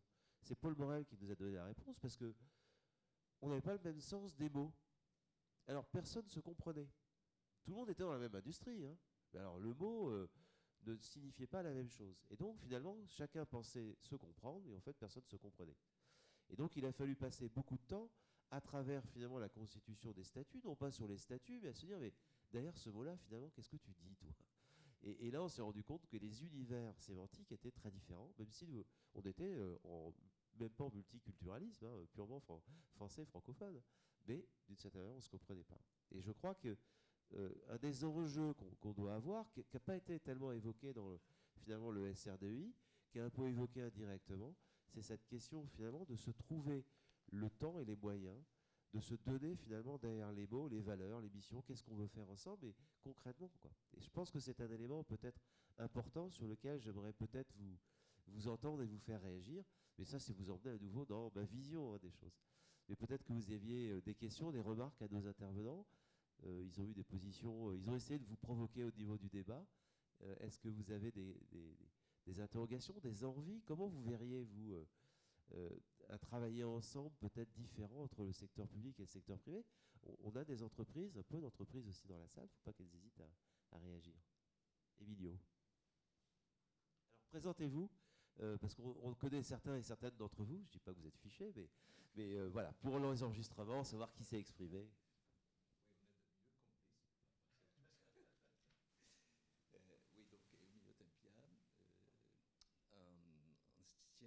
chargé de mission pour le développement de l'Île-de-France au ministère de l'Équipement. Euh, maintenant, euh, je travaille comme consultant, c'est-à-dire que je suis passé à la société civile et je découvre des choses qui ne me plaisent pas du tout. Une attitude euh, du secteur public extrêmement agressive vis-à-vis -vis des initiatives des entrepreneurs extrêmement agressive à tel point qu'on euh, bloque, on bloque, on bloque. Et je ne parle pas de l'île de France, hein, je ne travaille pas en ce moment en île de France. Oui, oh. bon. voilà, je ne vais pas donner trop de détails parce que sinon ce serait trop long. D'autre part, il y a une chose qui m'a euh, frappé dans les, exposés des chercheurs, c'est qu'on euh, n'a pas essayer de trouver euh, en Ile-de-France des éléments euh, de ce qui marche ailleurs. Pour se projeter sur l'avenir, il faut euh, voir ce qui marche. J'ai dans ma bibliothèque un livre d'un grand urbaniste américain qui a pour titre The American City, What Works and What Doesn't. Bon. Euh, où est le livre français sur le sujet? Bon. Merci Mais non, mais il y a autre chose. Non, non, je, veux, je, je encore un, instant le temps de parole. Alors, il y, a autre chose. Il y a des choses qui marchent en Ile-de-France qui seraient peut-être bon d'analyser, de mettre en valeur, de développer je, je pense bon, d'abord le le CAC 40, qui, a bien marché, qui marche de moins en moins bien parce qu'il ne se renouvelle pas. Euh, bon, il a très bien marché euh, depuis le Second Empire et, euh, à l'époque Pompidou. Deuxième chose qui pourrait bien marcher, il y a eu une très modeste tentative au ministère de la Défense de faire quelque chose qui pouvait ressembler au DARPA. Je ne sais pas si quelqu'un a eu vent de cette tentative très modeste, mais on pourra en parler un de ces jours. Et la troisième chose, c'est pourquoi il y a une seule grande école francilienne entièrement ouverte sur l'innovation, le monde de l'entreprise, je veux la nommer, c'est l'école de physique et de chimie de la ville de Paris. Euh, euh Pierre-Gilles de Gênes et surtout Jacques Levuner. Merci. Je, peut-être, je, voudrais qu'on évite euh, un, débat qui pourrait s'engager sur le procès des uns, le procès des autres. Je crois qu'on n'est pas là entre guillemets pour dire il y en a qui sont bons, d'autres qui sont moins bons. Euh, je pense que donc je, vous propose d'éviter ce, débat-là, surtout qu'on est dans une période un peu particulière, je rappelle, préélectorale. Euh, donc du coup, mais par contre, je, retiendrai dans vos remarques deux, axes. C'est-à-dire que ce que vous dites, c'est vous interpellez nos, trois amis, euh, Christian, Julien, Laurent, en disant mais finalement, dans ce que vous avez vu à l'international, qu'est-ce qui pourrait servir de repère, qui pourrait être de bonnes pratiques? Alors, il y, a, des éléments que vous avez vu analyser, je pense que vous avez des éléments de réponse. Et vous nous proposez aussi une deuxième vision, c'est de dire mais c'est bien d'aller chercher des bonnes pratiques, il ne faut pas copier-coller, mais aussi il y a des expériences et des choses qui sont faites en Ile-de-France. Euh, vous avez évoqué euh, embryonnaire, j'ai évoqué Paul de Compète, vous évoquez derrière le CAC 40, finalement, le fait qu'on a regroupé des grands acteurs économiques, ça peut peut-être rejoindre le, Conseil de l'attractivité de la région. Il faut aussi s'appuyer sur ces bonnes pratiques et construire notre voie sur ce que j'appellerais la capacité à travailler euh, ensemble entre le secteur public et le privé. Alors, dans les modèles internationaux, Christian? Euh, Ça marche là, oui. Euh, non, moi je pense qu'il y a quelque chose qui fait défaut l'île de France, mais qu'on peut, mais je pense que ce qui est fondamental, c'est la notion de temps. On ne change pas, on ne, fait, on ne transforme pas euh, euh, les choses aussi vite que le monde politique ou le monde économique voudrait qu'on le soit, que, cela soit. pour faire bouger les choses dans un système qui, est quand même, qui apparaît comme bloqué ou largement bloqué, il faut, il faut des médiations. Et les médiations, ça, ça demande deux choses. Ça demande des instruments et ça demande des acteurs. Euh, je pense qu'en Ile-de-France, on est capable, et on, a été capable depuis longtemps, mais euh, on est capable de créer des instances de dialogue neutres, parce qu'il y a des instances peut-être où tous les acteurs se rencontrent mais ce ne sont pas des instances neutres, ce sont au contraire des instances où chaque acteur va venir défendre sa position. Hein. donc ces acteurs se rencontrent, mais ils ne se rencontrent pas dans des lieux neutres de discussion vous prenez Londres, vous prenez, moi, il y avait une expérience qui a été très intéressante, c'était aux Pays-Bas, où l'association des, provinces, avec les quatre villes des Pays-Bas et les universités, ont créé une, fondation dont le rôle unique était de discuter sur les grands sujets urbains au terme d'aménagement, développement, etc., euh, en faisant venir des étrangers, parce que les étrangers, c'est facile, hein, ça nous permet de parler de nous-mêmes sans nous parler à nous-mêmes, en utilisant effectivement les étrangers comme miroir. Euh, donc il y a des créations pense, d'instruments. Euh, et je, pour parler à un moment donné, que l'IAU aurait pu à un moment donné servir de lieu justement de médiation. Ce qu'on laissait faire un peu ici, mais l'IAU, c'est quand même la région, donc c'est pas un lieu neutre. Alors on peut s'adresser aux universités, vous prenez Londres, Londres depuis, très très longtemps, il y a quelque chose à la, London School qui s'appelle le Greater London Group, qui existe depuis pratiquement 30 ans, et qui a été pionnier pour poser les réels problèmes euh, et analyser de manière tout à fait euh, ouverte. Euh, ben, quand la mairie de Londres sort son, London Plan, ben, on va discuter du London Plan, mais ce n'est pas la mairie de Londres qui va présenter son, London Plan. C'est des qui, vont, sont experts et qui vont dire ben voilà, voilà, voilà nous les différentes positions, puis tous les acteurs seront là, mais dans un lieu neutre qui va permettre que progressivement, progressivement se constitue une vision du monde. Pas forcément complètement partagé, mais un consensus un peu minimal sur des grands points, et puis on saura au moins quelles sont les priorités de chacun, etc., de manière, on va dire, acceptable. Et je pense qu'aujourd'hui, en Ile-de-France, ça, c'est un, c'est un chantier qu'on aurait pu ouvrir depuis 20 ans, qu'on a essayé avec certaines personnes qui sont, qui sont ici, mais qui est, qui est urgent. Si vous me permettez là-dessus, quand vous parlez de médiation, je ne peux pas résister au parallèle qu'il y a avec les, avec les chasseurs-éleveurs. Chasseurs-éleveurs, petit clan, on discute. C'est plus dans la hiérarchie cultivateur-éleveur. Quand vous rentrez dans ces catégories-là, vous projetez assez bien une grande partie du monde de demain. Mobile, avec des forums où on discute, du palabre, pour la médiation, pour la conciliation, pour définir des objectifs communs, avec toutes les parties prenantes. C'est ce modèle-là vers lequel on va. Mais il faut se déséduquer de nos 10 000 ans de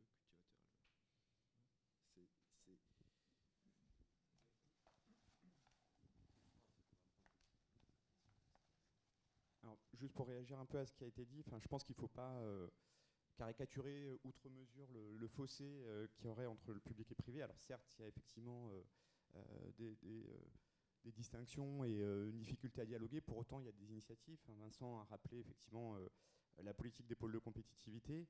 de la même manière, sur les questions de formation, on, lance avec l'éducation nationale des campus des métiers qui euh, sont en quelque sorte des clusters un peu de, formation qui euh, ciblent des filières données, mais en s'appuyant sur les acteurs de la filière. Et la condition euh, sine qua non de la création de ces campus, c'est effectivement d'avoir des acteurs économiques qui portent ces, initiatives.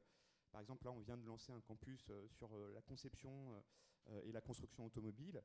on a les acteurs, les grands constructeurs, les acteurs de la filière avec nous. Et je pense que voilà, il faut effectivement capitaliser sur, euh, sur ce type de bonnes pratiques euh, pour renforcer ce, ce, dialogue entre, entre public et privé. Puis je crois que effectivement, on, peut voir aussi un autre exemple, je pense, de cette façon euh, que peut avoir la, la sphère publique d'accompagner et d'encourager l'initiative économique. Je pense que c'est quand même la politique de soutien à l'innovation et à l'entrepreneuriat innovant qui est menée depuis 10 ans. et je pense qu'il fait vraiment de, de Paris euh, et l'Île-de-France une place forte euh, des, des, start-up et euh, de l'économie d'innovation en Europe et dans le monde, avec effectivement voilà, ce soutien à la création d'incubateurs. Et je pense qu'il y a vraiment maintenant une effervescence un peu d'entrepreneuriat et de, création de start-up en, en, Ile-de-France. Et là, on voit comment le, public a pu initier, accompagner, et après se retire quand les initiatives fleurissent. Je pense par exemple à Numa, où euh, voilà, euh, il y a eu un fort investissement de, la région. Euh, puis cet outil a trouvé son modèle économique et maintenant fonctionne et s'exporte d'ailleurs dans d'autres métropoles mondiales. Donc voilà, on, voit effectivement comment le, public peut aussi être un peu levier et après laisser place à, l'initiative privée. Peut-être juste pour conclure, dire qu'il y a peut-être deux, temps forts qui permettront vraiment de conjuguer ces forces euh, publics et privés à l'avenir. Euh, c'est euh, les deux initiatives que, que pourra, qu'accueillera l'Île-de-France dans quelques années. je pense au JO en 2024 et à l'exposition universelle où là, il faut vraiment qu'on fasse la démonstration que public et privé peuvent travailler ensemble pour réussir ce type de défi. Juste, je, pense que ce que tu évoques sur les, sur les startups et l'innovation en Ile-de-France, si on remonte à la genèse, il faut quand même se souvenir de Silicon Sentier, on est dans les années 2000, euh, et après de Cap Digital. Et, ce sont ces acteurs privés qui ont quand même, moi j'étais au cœur de tout ça, hein, euh, qui ont sensibilisé la sphère publique sur le fait qu'il y avait une rupture technologique qui était en train d'arriver, et qu'il fallait en effet, euh, modèle français, se dire, mais on est dans un modèle français, l'État, les collectivités sont là pour nous accompagner, mais on va proposer des idées et une vision. Et je crois qu'aujourd'hui, dans ce domaine, en tout cas, de quelques clusters, et en France, c'est pareil, il y a plusieurs endroits, à Grenoble, c'est pareil, à, Toulouse, c'est pareil, etc. Il y a des visions qui sont venues du secteur privé, quand même, pour beaucoup, mais qui ont su finalement co-construire avec le secteur euh, public une dynamique de projet. Alors, on n'a pas fait beaucoup de pub là-dessus parce que c'est des processus d'apprentissage aussi entre les acteurs, mais ça explique qu'aujourd'hui, on est dans un milieu euh, qui est particulièrement innovant là-dessus. C'est parce que quelque part, euh, finalement, ces mondes qu'on on ne faut pas les opposer, mais ces mondes ont appris à travailler ensemble, quoi, avec le temps, euh, en tâtonnant, peut-être pas en, faisant le mieux. Il y a peut-être aussi au public de se revendre auprès du privé, parce que l'image qu'on a du public, elle n'est plus celle de Pompidou, qui était une image un peu idéale du public. Mais depuis, c'est un public qui a beaucoup changé, qui n'est plus le même et qui nous est très étranger à nous aujourd'hui. Dans notre perception, tout à l'heure, je disais, euh, c'est intéressant, vous voyez, que quand j'ai pris votre notion subie, c'est mon prisme, c'est pas ce que vous dites. Et donc, dans le prisme du privé, il y a aussi des images d'épinal sur le public. Et peut-être qu'une une publicité active sur ce que fait le public, euh, ou une explication que peut-être les, séparations territoriales de l'île de France, peut-être ça n'a pas beaucoup d'importance dans la réalité. Si les gens parlent, ça n'a pas d'importance. Excellente euh, suggestion. Bonjour, Cécile Altabert, CGET. Euh, c'est une question qui peut paraître un peu technique, mais n'ayant pas lu le rapport que vous avez présenté, je voulais savoir, même si je me doute que c'est très compliqué, si vous aviez à un moment donné défini votre, votre métropole fonctionnelle, ça me paraît un peu difficile de dire qu'on s'en saisit pas sans soi-même faire l'effort de définition, mais peut-être que vous l'avez fait dans le rapport.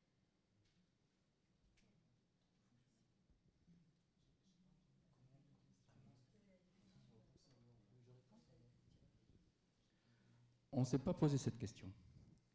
On a décidé que la métropole, c'était ce que définissaient les acteurs. Hein? Parce que cette question de métropole fonctionnelle, euh, on n'en finit jamais.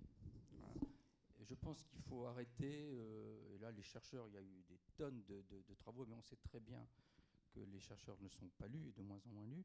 Euh, non mais c'est vrai, il faut, faut, pas que moi qui le dis. Hein,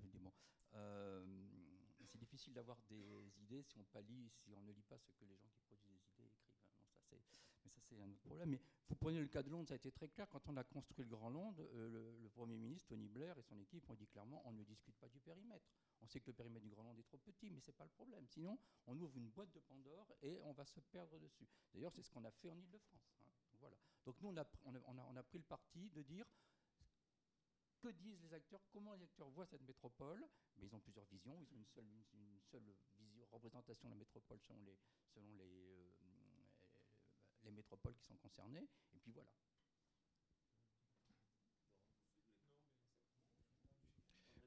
André Jeunet, euh, Forum métropolitain du Grand Paris, ex-Paris Métropole. Donc je suis fonctionnaire et puis j'ai toujours travaillé dans ma vie euh, professionnelle et en tant que fonctionnaire à, l'association des acteurs privés euh, à l'action publique. J'ai créé les premiers réseaux de business angels en France. Je suis très engagé dans le développement du crowdfunding. Donc je pense qu'on peut être tout à fait, je ne crois pas au déterminisme. Et, ce qui me paraît important, c'est euh, d'avoir des, systèmes de co-construction euh, euh, effectifs, c'est-à-dire ce qu'évoquait Christian Lefebvre tout à l'heure, des instances neutres.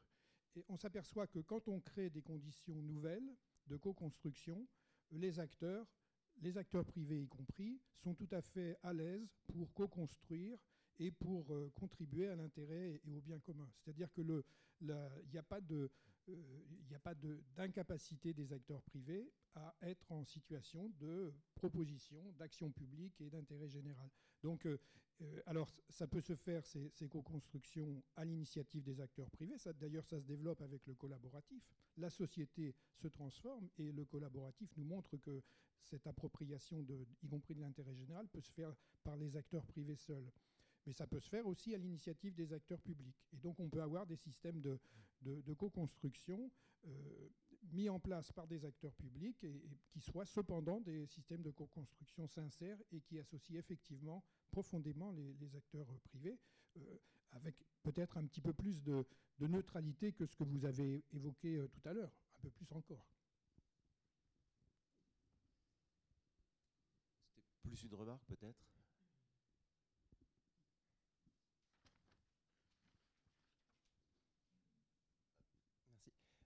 Guillaume Poiret, je suis maître de conférence à l'UPEC. Alors, j'avais deux remarques sur Toronto, parce que je la connais quand même bien, j'ai fait ma thèse dessus, et ça m'entraîne vers un élargissement.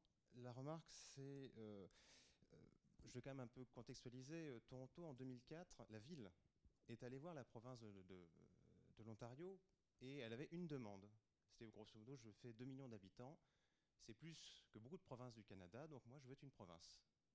Et ça définit bien ce qui se passe aujourd'hui à Toronto. J'ai envie de dire, l'herbe est toujours plus verte dans le marais d'à côté, parce que euh, Toronto aujourd'hui est caractérisé par un grand nombre de stratégies de non-coopération, et notamment entre la ville-centre et tout le reste. Parce que la ville-centre se voit comme suffisante, Et aujourd'hui, elle néglige fortement tout ce qui se passe à côté, y compris dans des villes comme Mississauga, qui font quand même 700 000 habitants, qui a l'aéroport, etc., qui a une grande partie du cœur économique. Et ça montre bien qu'il y a des stratégies de non-coopération partout et un embrouillamini d'acteurs dans beaucoup de métropoles. Ça se voit concrètement dans deux domaines qui nous, qui nous concernent aujourd'hui, parce que euh, notamment, il y a des stratégies de non-coopération dans le marketing économique. Vous n'avez aucune unité à Toronto dans le marketing économique, mais aucune. C'est vous avez 40 000 instances, c'est au niveau communal, c'est au niveau supracommunal. Toronto a sa propre instance. Il n'y a rien aujourd'hui qui permet d'avoir une seule voix pour marketer ce territoire au niveau international. Les acteurs s'en plaignent, les acteurs économiques notamment, preuve qu'ils ne sont pas toujours écoutés. Deuxième preuve d'ailleurs qu'ils ne sont pas écoutés, c'est que la Chambre de commerce de Toronto, depuis 15 ans, fait rapport sur rapport pour dire taxez-moi, taxez-moi, taxez-moi, taxez-moi, je voudrais des transports en commun qui fonctionnent. Elle n'est pas écoutée. Au point que, et je donne un exemple pour vous montrer ce que c'est aujourd'hui Toronto, vous prenez un bus de Mississauga pour aller à Toronto, il y a 10 ans, vous ne pouviez pas. Le bus s'arrêtait à la frontière de Mississauga et vous étiez obligé de descendre pour prendre un bus à Toronto. Aujourd'hui, il a le privilège d'aller jusqu'à Toronto, mais vous n'avez pas le droit de descendre, hormis à la station de métro et il ne peut pas prendre de passagers. Ce qui marche quand même sur la tête. Hein. C'est juste pour dire voilà, comment ça fonctionne concrètement une stratégie de non-coopération. C'est ça.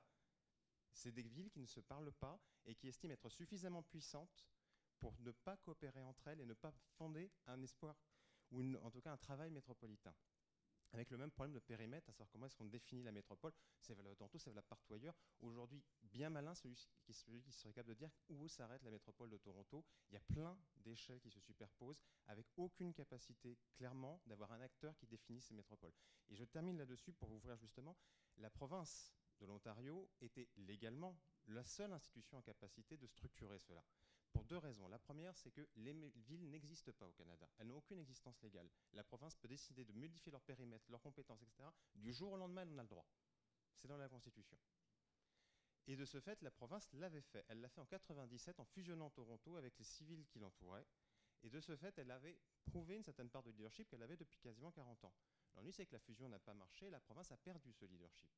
Et aujourd'hui, le manque de leadership et le manque de vision métropolitaine, il est au niveau de la province. Et de ce fait, elle a essayé de composer, et je vais essayer d'ouvrir là-dessus, de compenser, non pas en ayant une vision métropolitaine globale, mais en avançant par petits pas, progressivement, sur plein de petits domaines. L'aménagement du territoire, les transports, la politique d'accueil, et progressivement, elle fait législation sur législation pour essayer de faire en sorte que les acteurs travaillent entre eux. Est-ce que ce n'est pas plutôt ça? C'est-à-dire qu'il n'y a pas réellement de stratégie de leadership mais aujourd'hui, une stratégie de petits pas, est-ce que c'est pas vers ça qu'il faut se tourner quand on est une métropole? Parce qu'il n'y a plus de possibilité avec la multiplicité d'acteurs d'avoir des stratégies uniques, mais plutôt une stratégie beaucoup plus simple qui est d'avancer sur là où on peut, quand on le peut. Et là, pour le coup, c'est plutôt l'aspect très pragmatique des anglo-saxons qui est ça marche pas, on va essayer quelque chose qui marche, c'est-à-dire d'avancer lentement. Merci. Alors les petits pas à la chinoise euh, traduits à la sauce française, francilienne. Une réaction, une remarque Après, Toronto, il se trouve que Toronto et l'Ontario, euh, à regarder, hein, parce que vous connaissez ça mieux que nous, mais ils étaient au MIPIM la semaine dernière, donc au Salon d'immobilier entreprise, euh, sous une même unique bannière, l'Alliance Toronto-Ontario. Comment? Je crois, oui, il y avait aussi les chambres de commerce, les, aéroports, la compagnie aérienne, tu les as vus aussi, je crois. Et, bon, après, ils avaient un discours en effet très enthousiaste. J'étais les voir sur justement, on travaille maintenant ensemble, c'est formidable. Voilà, à creuser. Hein. ah bon? Et eh ben alors voilà, on va. 1500 personnes.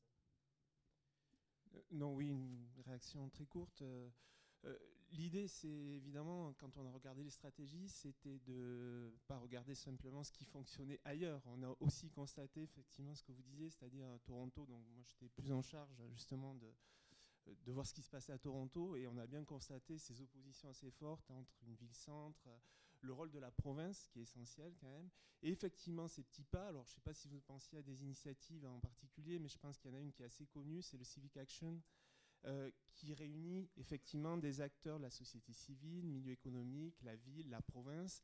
Et ça sert à quoi finalement? C'est précisément ces scènes de dialogue, euh, de médiation euh, qu'on aimerait peut-être avoir ici aussi, où les gens se parlent, où il y a des initiatives très particulières, notamment pour l'intégration des immigrants. Alors il faut savoir que Toronto, c'est un cas très particulier. Il y a un Torontois sur deux qui est né à l'extérieur du, du Canada, et il s'en vante. Il faut savoir ça. Et aujourd'hui, il y, a un dialogue, enfin, il y a, une phrase même, je pense, qui est dite, qui, en gros, si Toronto will not prosper if immigrants does not, do not. Donc, c'est assez clair. Donc, il y a des initiatives comme ça, et c'est un peu la stratégie des petits pas, c'est-à-dire, c'est le pragmatisme à la canadienne ou à la nord-américaine, je ne sais pas, mais euh, avec une volonté de faire avancer les choses euh, de provoquer euh, justement, de mettre le pied à l'étrier de ces classes d'immigrants qui sont aussi des entrepreneurs et de les intégrer pleinement à la vie économique de, la ville.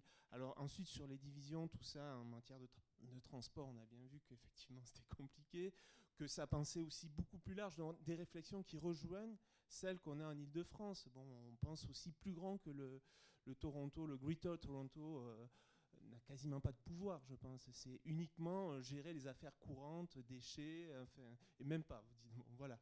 Donc voilà, tout ça pour dire que le rapport ne pointe pas simplement ce qui marche bien à l'extérieur, enfin dans les zones métropoles. On a aussi constaté euh, des éléments, comme vous dites, de tension assez forts ailleurs.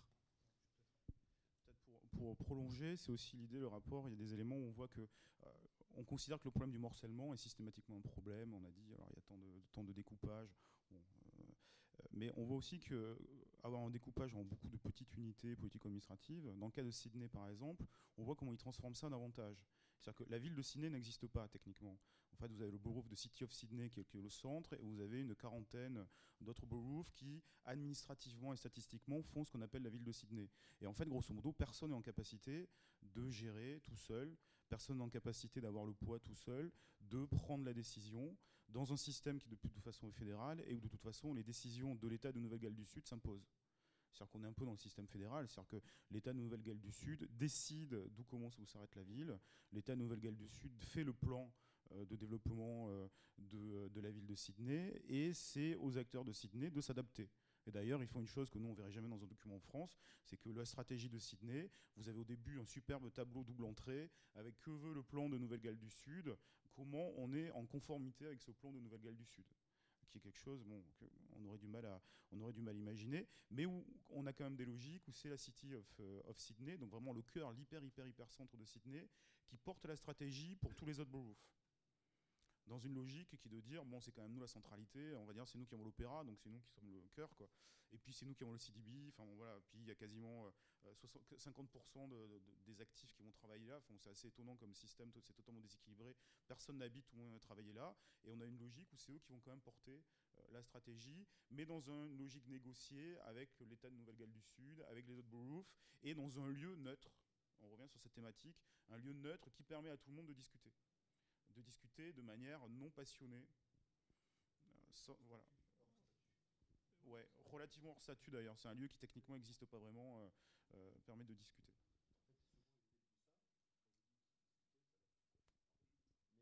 Mais il n'y a que ça de vrai. Hmm.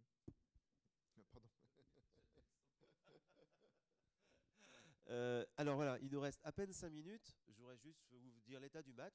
Alors les deux premiers rangs, formidables. Mais alors les rangs derrière, ça va pas du tout. Hein. Donc euh, dans les 5 dernières minutes, je prends les questions que les trois dernières rangées. Ça tombe bien. Euh, bonjour, Morgane Bourdier, agence Paul Morgan. J'étais intéressé par le par l'idée de, lieu neutre dont, vous parliez dans ces, dans ces stratégies, mais aussi par le, médiateurs ou finalement les, traducteurs que représente monsieur, euh, euh, ce, que vous, faites quand, euh, quand vous parlez aux entreprises qui veulent s'implanter en Ile-de-France, mais ce que font aussi beaucoup de cabinets, ce que font aussi les, marketeurs, c'est la médiation ou c'est la traduction entre les attentes des entreprises et finalement ce que va proposer le, territoire, ce que va proposer la, métropole. Et, dans ces lieux neutres, il y a toujours cette, pardon, cette notion de coproduction. Mais quel est le rôle de ces médiateurs dans la coproduction? C'est-à-dire que euh, coproduire, discuter, échanger, c'est euh, euh, bien, mais est-ce que dans, les exemples que vous avez, que vous avez étudiés, par exemple, on voit l'influence plus ou moins forte des, des, intermédiaires, de ces, de ces médiateurs, qui fait qui finalement fait le mieux le lien ou qui pourrait faire le mieux le lien. Et en, et en Ile-de-France, euh, et dans la métropole, euh, dans la métropole francilienne, euh, quelle, est la, considération qu'on a pour ces, pour ces médiateurs ou pour ces traducteurs entre d'un côté les attentes des entreprises et de l'autre le, finalement l'offre ou, ou oui, l'offre du, l'offre du territoire de la métropole? j'ai un exemple extrêmement simple. Qui il n'y a pas très longtemps, j'ai été contacté par des investisseurs chinois qui voulaient mettre pas mal d'argent en France dans la recherche. Et la recherche, je ne sais rien de la recherche. Et euh, enfin, je sais rien. Si, parce que depuis quelques années, j'assiste euh, aux manifestations de Chiara euh, euh Corazza, et, depuis donc, et c'est grâce à ça que j'ai pu leur dire, ben, il y a en France un truc épatant qui est Orsay. Ou le plateau de, de Saclay, ou telle ou telle réalisation, je n'en sais rien.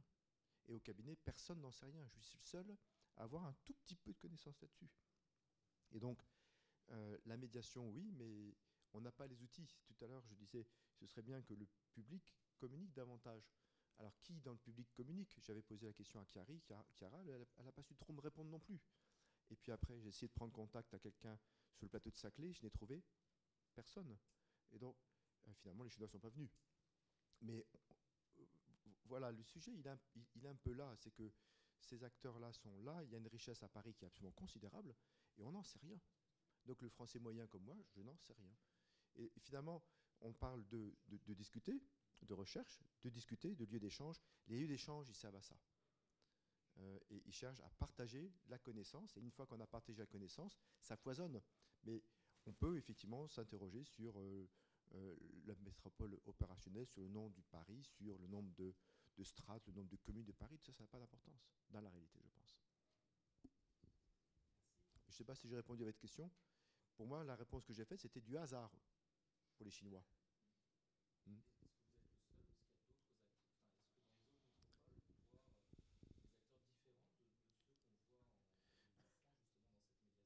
Ce que moi je vois dans mes autres bureaux, puisqu'on est, on est dans toutes les capitales, mes contreparties américaines, londoniennes, tchèques, etc., elles savent beaucoup mieux sur leur territoire que moi, sur mon territoire. Parce qu'ils discutent. Et puis, euh, le business voit le public, le public voit le business, il voit l'associatif. Ce sont des, univers euh, fluides, et, pas nous. Donc, voilà.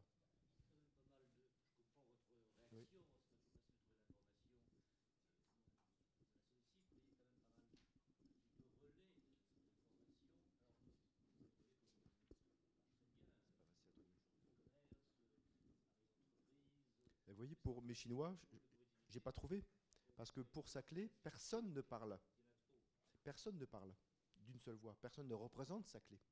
Je ne sais pas si vous avez vu, il y a une ville du monde qui a donné la personnalité juridique à un de ses fleuves. Bah, c'est des sujets qui sont intéressants. Qui parle pour sa clé? Qui parle pour Paris? Parce qu'il faut un interlocuteur. À Londres, le maire parle pour les Londoniens.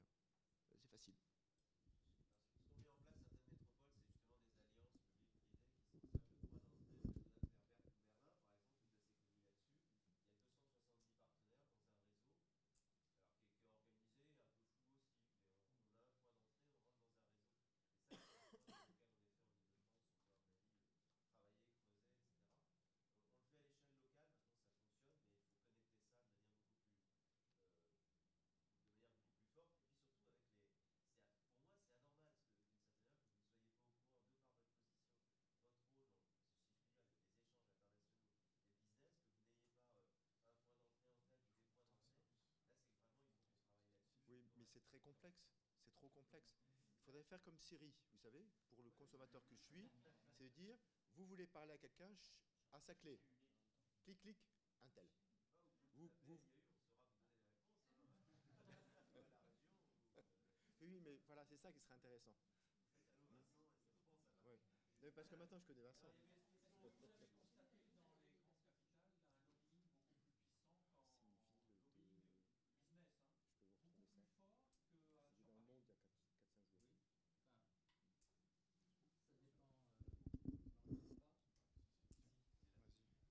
Ça dépend de ce qu'on appelle le being. Euh, et il y a des choses qui sont transparentes, on va dire, dans certaines métropoles et qui le sont moins en Ile-de-France. des questions culturelles également. Enfin, le rôle du secteur privé, il est pas, et la puissance du secteur privé, et, et la façon dont le secteur privé peut faire passer des messages au public, y compris au plus haut niveau, ça se fait en Ile-de-France depuis toujours. Hein, non, ce qu'on a en revanche euh, constaté, notamment dans certaines grandes métropoles, c'est la structuration du business. Hein. on prend le mot, le mot britannique ou américain. Euh, derrière, euh, donc structuration d'acteurs qui vont parler au nom du business avec les acteurs publics hein, euh, ou avec les autres petites et moyennes entreprises, etc. Et en général, ce sont des acteurs qui, justement, qui ont une capacité stratégique parce qu'ils ont des ressources, pas uniquement des ressources financières, mais ils ont des ressources en termes de personnel. Vous prenez par exemple ce qui s'appelle le Partnership for New York City, qui représente grosso modo les 200 plus grandes firmes globales euh, sur New York, vous parlez de London First, qui représente à peu près l'équivalent sur, euh, sur le Grand Londres. Ce sont des acteurs qui ont du personnel, qui, quand, quand le public va les solliciter, euh, sur les stratégies par exemple, eh ben, ils vont avoir des gens qui vont répondre, qui vont même à la limite anticiper les questions et qui vont produire des, rapports et qui, vont, donc, et qui deviennent fiables aussi. Hein, il y a une question. Donc on a effectivement, je pense que c'est pareil un peu sur Séoul, mais c'est peut-être plus complexe mais en tout cas, euh, euh, ce, qui, est différent, c'est une, forme de, c'est une formalisation euh, du, du, du, lobbying qu'on ne retrouve pas vraiment en Ile-de-France.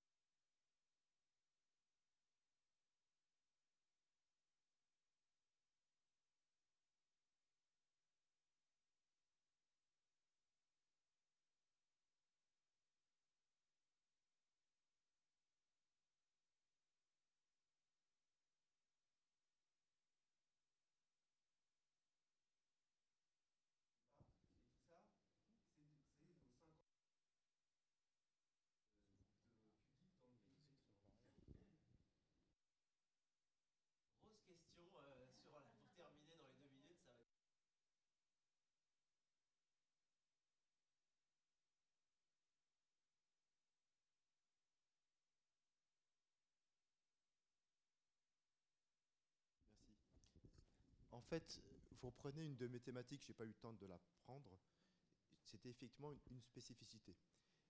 Mais après, c'est la qualité du public.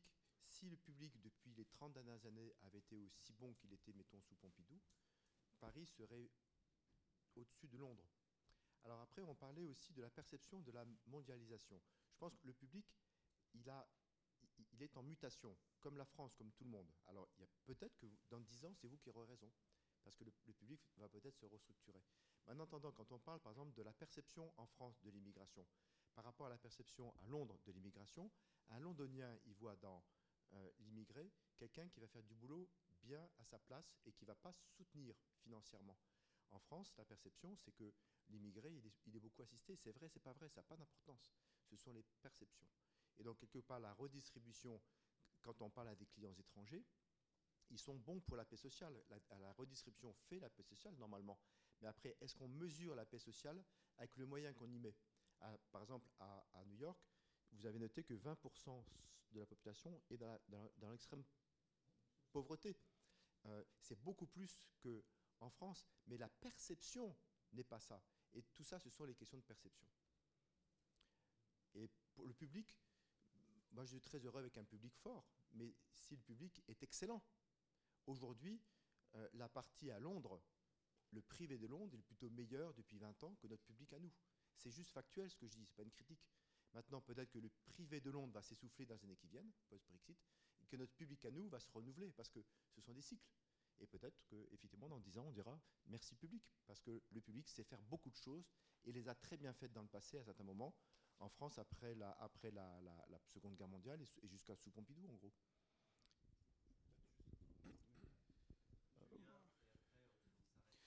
Là-dessus, je pense qu'en effet la question, est, vous avez raison de la poser comme ça, hein, sur euh, l'efficacité du public, c'est une spécificité. Après, ce qui est intéressant, nous, ce qu'on a regardé, c'est pas tant dans l'absolu ce qui se passe dans chaque métropole, mais c'est une vision relative par exemple, qu'est-ce que les Londoniens vont opposer à, la faiblesse relative du public chez eux? Ils vont dire regardez, nous, c'est libéral, c'est le marché, regardez, on a pris la crise de 2008 en pleine tête et on a été incroyablement résilient derrière. C'est-à-dire qu'on a fait moins 4, mais on fait plus 3. Et on est plus efficace que les autres. Donc c'est plutôt le discours dans son différentiel qu'on a regardé et qu'il faut regarder dans ce, domaine-là plutôt que dans l'absolu. Euh, sur l'efficacité des, acteurs, euh, des acteurs euh, enfin, sur le rôle et la place des acteurs, euh, des acteurs publics. Mais il y a une vraie spécificité, mais qui reste quand même dans les stratégies à inventer. Parce que par ailleurs, c'est pas ce que l'on montre dans les stratégies en Ile-de-France.